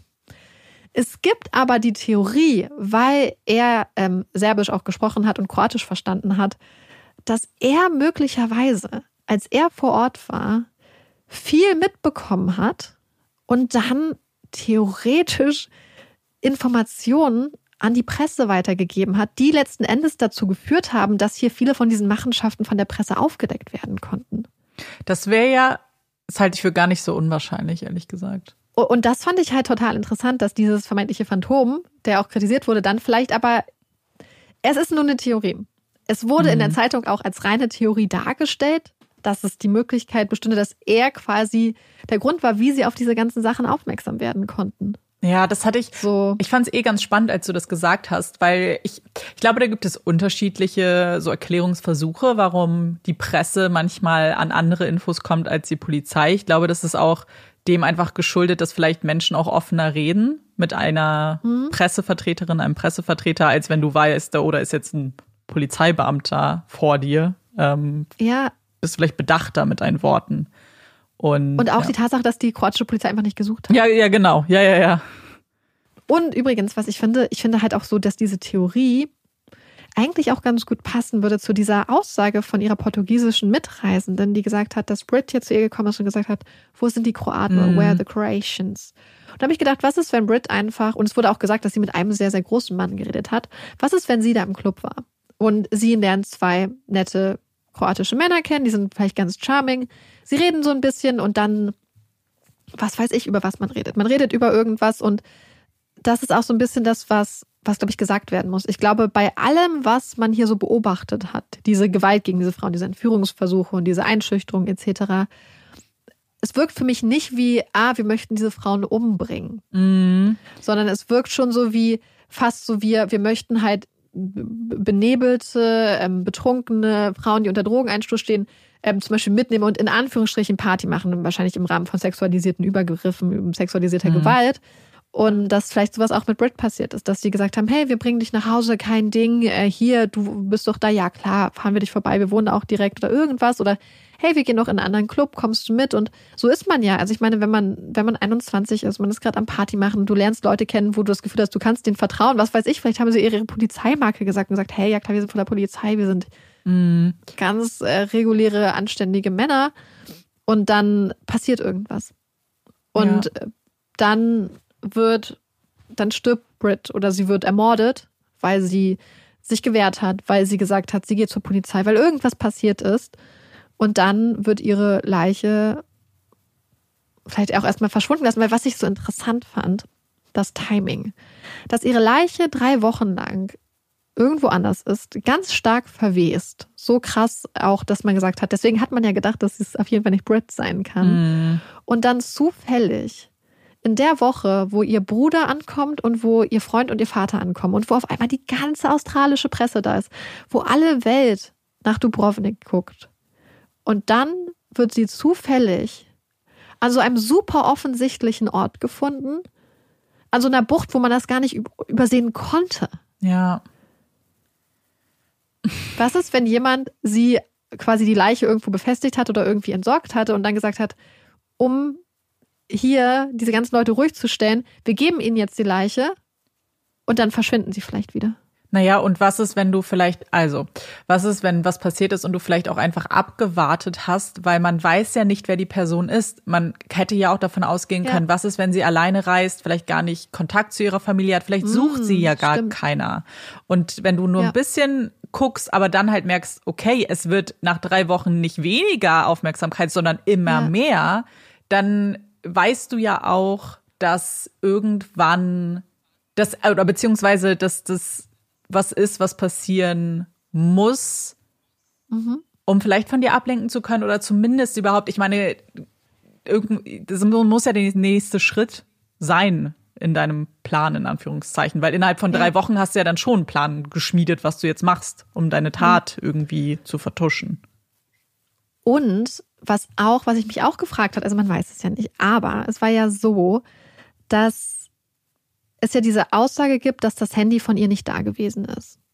Und dass man das erst später gefunden hat. Und dass dieses Handy ja in der Nacht quasi diese Nummer von dem Hostelbetreiber angerufen hat. Und da habe ich schon überlegt, was ist, wenn wirklich was passiert wäre. Also entweder sie hat angerufen, um irgendwo dahin zu kommen oder so, oder sich Hilfe zu holen, weil was gesagt wurde, das ist die Nummer für auch für Notfälle. Dann finde ich es ein bisschen komisch, wenn du dein Handy dann nachts aber ausstellst. Weißt du, was ich meine? So, weil ich Ja, habe ja, ja, ich hab ja auch viel in so einem Hostel gearbeitet und so und bei uns war immer jemand da, falls es nachts einen Notfall gab, falls nachts irgendwas war, dass immer jemand vor Ort ist, dass immer jemand erreichbar ist, dass das ganz wichtig einfach ist, weil du ein Hostel hast. So. Ja. Und dass man sagt, wenn das eine Nummer für Notfälle ist, müsste die eigentlich auch, vielleicht würde ich behaupten, nachts an sein. Wie dem auch sei. Aber vielleicht war es ja wirklich so, dass das Handy weg war und dass das Handy dann nachträglich da wieder hingegeben wurde. Wer weiß wie, wer weiß, wie das Handy dahin gekommen ist, kann man jetzt auch nicht sagen. Aber vielleicht gab es ja dann auch diesen Anruf, um zu sagen, dass die Mutter des Hostelbetreibers versucht hatte, den Pass zu posten, also nach Australien zu schicken, um den Verdacht dahin zu lenken. Was ist, wenn das der Fall war? Ich, Weil die Stimmt. zu, er ist ja festgenommen worden an dem Tag, glaube ich, als Darren angekommen ist. Und dann frage ich mich auch schon so, kann natürlich auch sein, dass es halt wirklich einfach, ey, viele, viele Umstände gibt. Und es kann ja auch sein, dass da irgendwas ist. Aber es könnte ja theoretisch auch sein, dass das einfach ein guter Sündenbock zum Beispiel wäre. Ja. So ein Hostelbetreiber. Ich finde, weißt du, was das mein Problem daran, an dem Ganzen ist? Oder generell, wenn wir Fälle haben, bei denen man schon zumindest erahnen kann, dass nicht wahnsinnig sorgfältige Polizeiarbeit geleistet wurde, jetzt von der örtlichen Polizei, Ja. dann hinterfrage ich alles, weißt du? Dann weiß ich nicht, Mhm. wo kann ich dann, woran kann ich glauben? So was ist jetzt wirklich Mhm. sicher? Und oder muss ich alles jetzt in Frage stellen, was auch kommuniziert wurde? Oder muss ich davon ausgehen, dass sie möglicherweise irgendwie mit drin stecken, in welcher Form auch immer, ob es jetzt ist, wir verschließen die Augen, wenn sowas passiert, oder wir wissen das und Ja. suchen einen Sündenbock. So, es ist für mich, ich finde, dann ist man dann, ja, dann hinterfragt man alles. Und das ist auch so. Und das finde ich halt, und das war auch beim Recherchieren und Schreiben für mich so schwer. Weil, ähm, weil das teilweise echt, äh, fand ich super äh, kompliziert zu. Ah, okay, jetzt sagt die eine Person das, aber das ist halt alles Hören sagen, das ist halt alles anonyme Quellen oder dass es sagt, die eine Person ist aber nicht sicher, ob es Brit ist. Ach ja, und die Polizei hat mehrmals ihre Aussage dahin geändert und so. Und das fand ich auch sehr schwer. Ich finde aber, für mich, ich weiß nicht, wie es bei dir ist, finde ich eigentlich so dieses Muster, was aufgezeigt wurde, Ja. mit diesen Angriffen auf die Touristinnen und Backpackerinnen eigentlich ziemlich bemerkenswert. Und das dann halt einfach in Verbindung mit dieser Sache, dass halt 70 Prozent des Führungspersonals abgesetzt wurden, in Verbindung mit diesen super schlampigen Untersuchungen am Anfang. Und dazu passt übrigens auch noch eine Sache, denn Darren, also Brits Bruder, hat auch am Anfang gesagt, dass eines der ersten Gespräche, die er mit dem leitenden Ermittler oder Nicht-Ermittler dann geführt hatte, hat er gesagt, es gab nie Verbrechen in Dubrovnik und es wird nie Verbrechen in Dubrovnik geben dürfen oder es wird nie Verbrechen in Dubrovnik geben. Ich glaube, das ist auch vor allem dann oftmals so in Gebieten, die ja davon leben, dass es sicher wirkt. Und das ist ja in Ja. touristischen Regionen super wichtig, gerade wenn vielleicht auch Tourismus oder dass Leute kommen oder dass du ein Partyviertel bist, da musst du eine gewisse Sicherheit haben, weil wenn sich rumspricht, ihr könnt da gar nicht hingehen, weil nicht nur, dass da weiß ich nicht, junge Männer auf den Straßen lauern, sondern auch unsere Polizei lauert, die euch ja eigentlich in solchen Fällen Ja. sonst beschützen sollte. Das ist natürlich verständlicherweise etwas, was du auch nicht wollen würdest als Stempel, den deine Region Ja. dann trägt. Aber weißt du, was ich auch noch zu dem, was du gesagt hast mit diesen Vorfällen, ich muss natürlich daran auch drüber nachdenken, dass die Fälle, die wir ja haben, von Frauen sind, die ja irgendwie davongekommen sind. Weil ich muss auch darüber nachdenken, dass es bestimmt auch eine krasse Dunkelziffer gibt, weil wenn es wirklich Ja. Sexualisierte Gewalt ist, dann wissen wir ja, dass zum Beispiel ganz viel Scham dann auch eine Rolle spielt und diese typischen Gedanken, die man vielleicht dann hat, so, oh, dann bin ich selber schuld, wenn ich getrunken habe und mitgegangen bin, dass vielleicht ganz, ganz viele Geschichten auch nicht geteilt werden. Ganz Ja. sicher. Also A, weil es, glaube ich, schwer ist, an die Frauen überhaupt ranzukommen, Ja, ja. weil Russ Coulthard hat gesagt, dass sie auch zum ersten Mal über Facebook quasi äh, Zeuginnen gesucht haben. Aber ich glaube, dass du genau den Nagel auf den Kopf triffst und ich finde, das passt auch auf diese Art, wie diese Vorfälle möglicherweise gesponnen wurden, dass gesagt wurde, die Frauen waren ganz stark unter Alkoholeinfluss. Jemand aus der Gruppe der Frauen ist ausfällig geworden und hat die Polizisten gemacht. Das sind ja alles so Möglichkeiten, wie man äh, eine Verantwortung drehen kann und wie man Opfern Schuld gibt. Und dann auch so, wenn wirklich was passiert, wir haben es ja schon ganz oft gesehen, dass Leute dann sowas sagen wie, ja, du warst betrunken und wir sind zwei Polizisten, was möchtest, was, was, was glaubst du, wer dir glaubt? Was, gla- so, und ich glaube auch, dass es auch insofern smart im Anführungsstrichen aus einem verbrecherischen Sinne ist, dass wenn du eine Stadt hast, wo ähm, viele Durchgangstouristen sind, die ein, zwei Tage da sind, die dann vielleicht in ihr Kreuzfahrt, auf ihr Kreuzfahrtschiff steigen und weiterfahren. Ja. Weil wir haben das ja schon mal gesehen in einem Fall, den wir hatten. So ein Kreuzfahrtschiff wartet nicht auf dich. Nee. Das heißt, du hast vielleicht gar nicht die Möglichkeit, äh, zum Krankenhaus zu gehen, du hast vielleicht gar nicht die Möglichkeit, zur Polizei zu gehen und denkst vielleicht so, ach, ich fahre jetzt erstmal weiter und dann verdrängst du es zum Beispiel. Ja, woran ich auch denken musste ist, und das ist jetzt spekulativ, das, das wissen wir nicht, aber wenn zum Beispiel solche Anliegen von Touristen und Touristinnen nicht ernst genommen werden, spricht sich sowas natürlich Ja. auch rum in der Gegend. Also was ist, wenn du dich vielleicht bei irgendwem anvertraust oder einem Local das Mhm. sagst und hey, das ist mir passiert und dann gleich kommt, da brauchst du eh nicht zur Polizei gehen, die machen sowieso nichts. Ja. Weil ich weiß, dass in dem Fall nachts in Tokio ist es auch so gewesen, dass halt da auch schon das eigentlich klar war, so wenn du mit den Leuten gesprochen hast, na, zur Polizei brauchst du nicht gehen, die werden sich eh nicht drum kümmern. Und das kann ich, ich, ich meine, das wäre ja auch nur menschlich, dass sich sowas vielleicht rumspricht oder Und es, es muss sich ja gar nicht rumsprechen, weil ich habe das Gefühl, dass gerade auch 2008, ich meine, das ist jetzt schon 15 Jahre her, dass das auch so ein Tenor grundsätzlich auch irgendwie in der Gesellschaft Ja, ist, der eben Überlebenden ja immer wieder vermittelt wird. Ja, So, dir wird nicht stimmt. geglaubt werden. Das wird jetzt eine richtige Scheiße. Und der Ross Coulthard hat auch gesagt, dass sich ganz viele von den Frauen auch nicht, sie haben, und das ist das, was du vorhin gesagt hast, sie haben sich getraut, mit Journalisten zu reden und ihre Geschichte zu sagen, aber sie hätten sich nicht getraut, mit der kroatischen Polizei nochmal zusammenzuarbeiten. Weil zum Beispiel die Kate, also die, die wirklich quasi gesagt hat, dass sie entführt wurde und da versucht hat zu ähm, flüchten, die hat, die wurde wohl ganz schrecklich behandelt, als sie da ihre Anzeige erstattet hat. ja, ist Das krass. ist halt exakt das, was du sagst. So.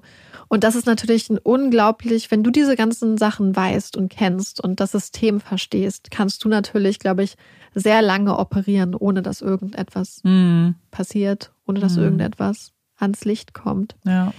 Es ist, auch wie du gesagt hast, es sind super viele Spekulationen, aber ich fand es trotzdem total interessant.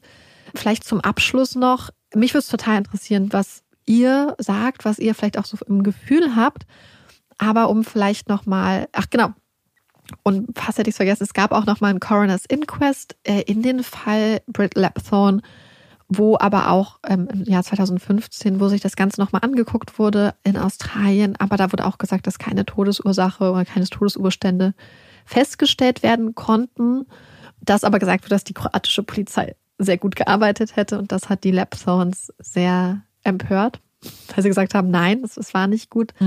Aber ja, bis jetzt ist der Fall offen und ich weiß nicht, ich habe irgendwie immer noch die Hoffnung bei so einem Fall, weil ich das Gefühl habe, dass man trotzdem schon so viel weiß, dass ich vielleicht irgendwann noch mal was tun will, dass es vielleicht irgendwann eine Code Case Review gibt, dass es irgendwann ähm, auch so viel personelle Erneuerung gab, dass auch wenn die, also es wurde ja die Führungsetage größtenteils ausgetauscht, aber es das heißt ja nicht, dass nicht noch auf den unteren Ebenen noch ganz viele Leute waren, die an irgendwem verbunden waren, die viel zu verlieren hatten vielleicht. Ja. Aber ich kann mir vorstellen, dass wenn wenn es da langsam personelle Erneuerungen gibt und so eine neue Polizeikultur vielleicht auch eingeführt wird, dass es vielleicht irgendwann auch noch mal eine Lösung für diesen Fall geben wird. Ja. Diese Hoffnung habe ich irgendwie. Ich glaube, die Hoffnung besteht einfach immer in so einem Szenario, in dem vielleicht viele Leute wissen, was passiert sein könnte oder mehr Ja. Infos haben, weil ich das Gefühl habe, wenn es eine Gruppe von Menschen ist, dann besteht halt die Chance, dass irgendwann, früher oder später, vielleicht das Gewissen bei irgendwem doch Ja. darunter leidet und dass man dann vielleicht doch nach vorne treten will. Wie du sagst, vielleicht, wenn man nicht mehr im Dienst ist oder ja, ein bisschen Zeit vergeht oder anonym oder dann glaube ich, ja. Also wenn irgendwie irgendeins dieser Szenarien, wo mehrere Leute daran Mhm. Ja, beteiligt genau. waren, wenn das passiert ist, ich glaube, dass man dann schon Ja. noch die. Hoffnung hat irgendwie. Und noch eine Sache, die ich ganz schön fand, und zwar ist, dass ähm, Dale, also Brits Papa, ist dann später auch auf ihren Spuren durch Europa gereist Hm. und hat so immer versucht, da, wo sie Fotos gemacht hat und so, sich die Sachen anzugucken und einfach so ein bisschen, ja, Brits Leben und ihre Reisen und so nachzuvollziehen und seiner Tochter irgendwie so nahe zu sein. Ja. Und das fand ich irgendwie total schön. Was er gesagt hat oder was sie gesagt haben, ist auch, dass er auch als er gereist ist damals das Gefühl hatte, dass viele Leute den Fall kennen, aber dass auch viele junge Menschen halt äh, auch, auch aufmerksamer sind, auch vorsichtiger und dass er das Gefühl hat, dass es vielleicht immerhin, dass vielleicht Brits Tod immerhin dazu beigetragen hat, dass vielleicht durch dieses Wissen um ihren Fall andere junge Menschen dann vielleicht in, vorsichtiger sind und dass dadurch Ja. vielleicht in der Zukunft vielleicht weniger passiert. Ich glaube, das ist, Also- ja, das ist eh so was ganz, ganz Wichtiges. Und ich glaube, deswegen ist es auch wichtig, heute über diese Fälle zu reden, weil du hast ja ganz zu Beginn auch gesagt, du bist zwei Jahre später herumgereist, ich Ja. dann noch ein Jahr später, also drei Jahre später. Und wir haben ja schon in anderen Folgen erzählt, wie unvorsichtig wir auch waren bei gewissen Dingen. ja. Genau, naiv. Richtig krass. Und das war halt schon Jahre später. Deswegen hoffe ich, dass wenn man heute darüber spricht, so dass wir wenigstens dann jetzt ich hoffe, dass es schon besser ist, aber ich glaube, dass man halt darüber hätte mehr reden müssen schon damals. Und Ja. ja. Und, und immer auch mit dem Wissen, dass aber natürlich die Verantwortung Ja. immer bei Tätern Offensichtlich, ja, ja, so, ja. Es, aber dass es aber auch wichtig ist, auch die Augen offen zu haben, aufeinander aufzupassen. Weil das ist ja das, was man selbst kontrollieren kann. Weil das, Mhm. das, die Tat, das Verhalten des Täters kann man nicht kontrollieren, aber man kann eben Ja. gucken, steige ich zu Fremden ins Auto, muss ich per Anhalter fahren. So, Und, und dann fand ich es halt auch so, und das ist ja auch das, was ich auch in meinem Intro geschrieben habe, so dass ich dann diesen Fall recherchiert habe und dann zufällig diese Szene gesehen habe in der Serie. Ich sage jetzt nicht in welcher Serie, weil ich nichts spoilern möchte. Und das war ich so, das hat mir irgendwie, und ich finde, das hat man ganz oft, dass man, wenn man gerade einen Fall recherchiert, man irgendwie mit einem anderen Blick durch die Welt geht und einem dann mal auf einmal ganz viele Sachen auffallen, die mit dem Fall irgendwie zu tun haben und verbunden sind. Und dass ich in diesem Moment, wo es um Brit ging, dann diese Szene gesehen habe, die mir zum ersten Mal auch aus dieser Perspektive der Eltern irgendwie das so gezeigt hat, wie hart das sein muss, wie viel Vertrauen du haben musst und, ähm, und welche Wünsche und Ängste, glaube ich, dann auch so diesen Abschied vom eigenen Kind irgendwie begleiten. Und das fand ich einfach ähm, ja, voll. sehr berührend in dem Moment tatsächlich. Das hat mich richtig mitgenommen. Ja, ja, verstehe ich voll. Fühle ich auch. Danke, dass du uns den Fall mitgebracht hast. Äh, wie Marika schon gesagt hat, ich bin auch sehr gespannt, was eure Theorien sind, ob ihr vielleicht auch noch ganz andere Sachen in Erwägung ziehen könntet oder was vielleicht auch so Details sind, die euch aufgefallen sind. Und damit wir jetzt aber ein kleines bisschen aufatmen können, kommt hier unsere Puppy Break. Ich bin heute dran mit der Puppy Break und möchte erstmal an eine vorangegangene Puppy Break erinnern. Und zwar, in der ich erzählt habe, dass wir Papageien in Deutschland haben. Was, glaube ich, uns, also da haben wir super viele Nachrichten bekommen. Und vor ein paar Tagen hat Funk auch einen Beitrag gemacht, in dem sie auch eben Tiere aufgezählt haben, die interessanterweise in Deutschland heimisch sind und man das oftmals nicht weiß. Papageien waren dabei und auch ein anderes Tier, über das ich jetzt ganz kurz sprechen möchte, weil mich das auch sehr überrascht hat. Und zwar gibt es in Mecklenburg, Vorpommern und Schleswig-Holstein Nandus. Weißt du, was ein Nandu ist? Irgendwie sagt mir der Name was, aber nein. Es ist ein großer Laufvogel, also wie so ein St So wie ein Emu. Genau, genau, sieht einem Emu verdammt ähnlich. Und die kommen eigentlich äh, aus Südamerika sind also eigentlich in unserem Klima gar nicht so zu Hause. Und es ist auch ganz spannend, wie sie eben nach Deutschland gekommen sind, beziehungsweise gab es eben eine kleine Herde von Nandus in Mecklenburg-Vorpommern in einem Gehege. Und die sind ausgebüxt und sind dann losgelaufen in die freie Wildbahn. Und man war erst ziemlich skeptisch, ob sie das überleben würden, halt so komplett auf sich alleine gestellt, haben es aber überlebt und sind jetzt heimisch. Und äh, man hat letztes Jahr mal so eine Bestandsaufnahme gemacht und konnte da 144 Nandus in Mecklenburg-Vorpommern und Schleswig-Holstein zählen.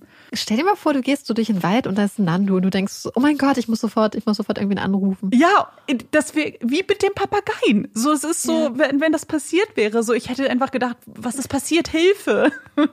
Dann Notfall. Und möchtest du noch einen kleinen süßen Nandu-Fact auch noch, den ich nämlich gesehen habe? Ja. Und zwar kümmern sich bei den Nandus die Väter um die Erziehung der Küken. Ja. Und nicht nur das, sondern sie bauen auch die Nester vorher. Das machen die, die männlichen Nandus. Und die Weibchen setzen dann bis zu 20 Eier in diese Nester und gehen dann davon und überlassen dann den Männern die Erziehung der kleinen Baby-Nandus.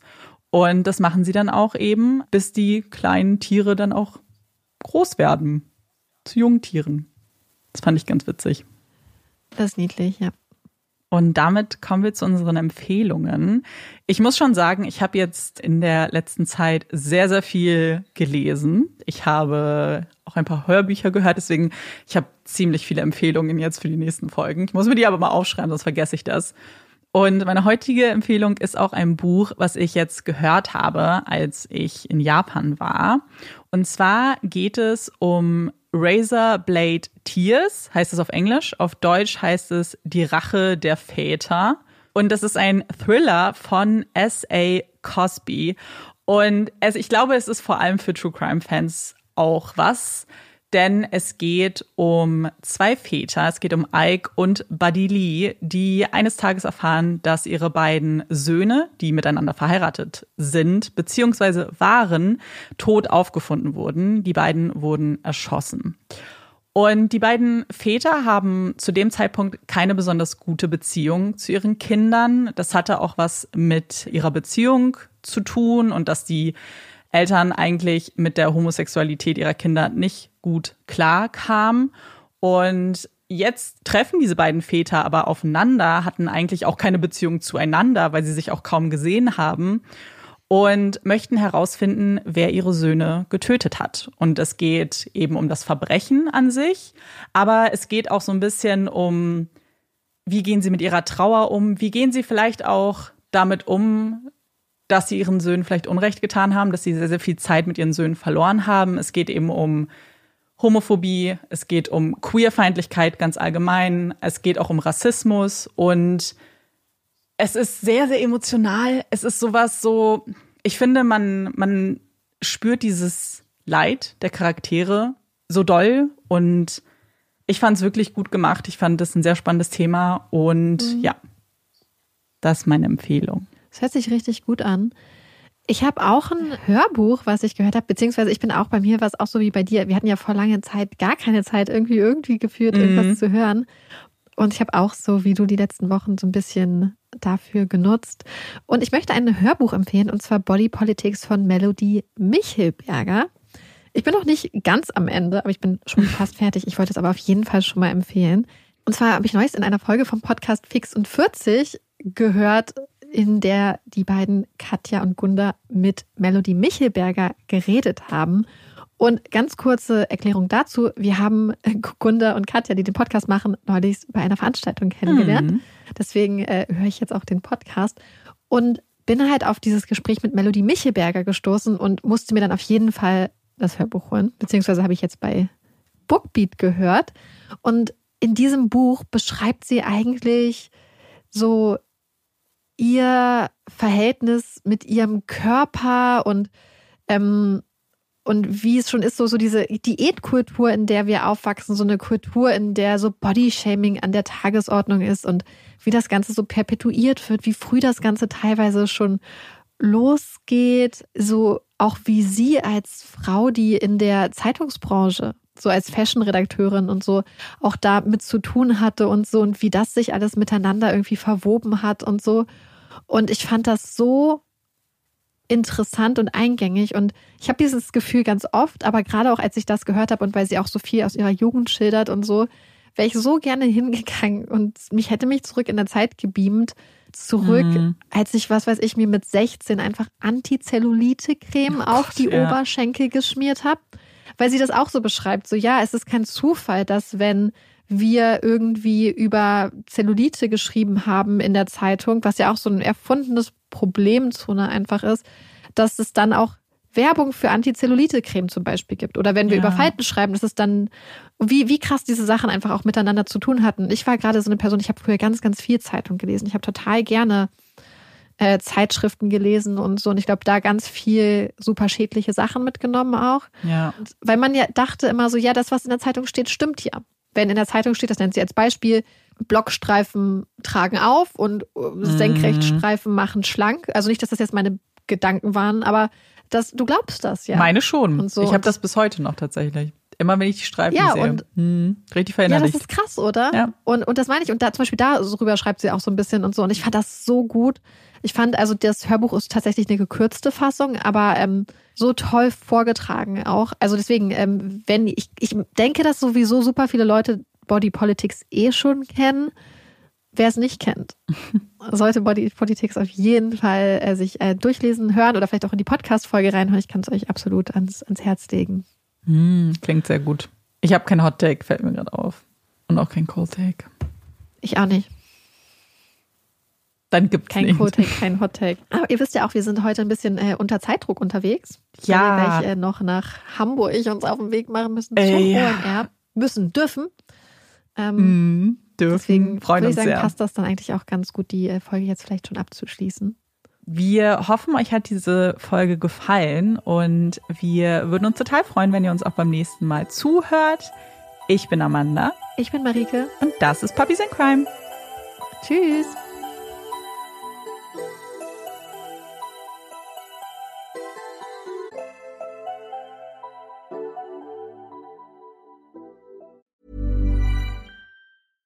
Selling a little or a lot? Shopify helps you do your thing however you cha-ching. Shopify is the global commerce platform that helps you sell at every stage of your business. From the launch your online shop stage to the first real life store stage, all the way to the did we just hit a million orders stage. Shopify is there to help you grow. Shopify helps you turn browsers into buyers with the internet's best converting checkout. 36% better on average compared to other leading commerce platforms because businesses that grow grow with Shopify. Get a $1 per month trial period at shopify.com/work. shopify.com/work.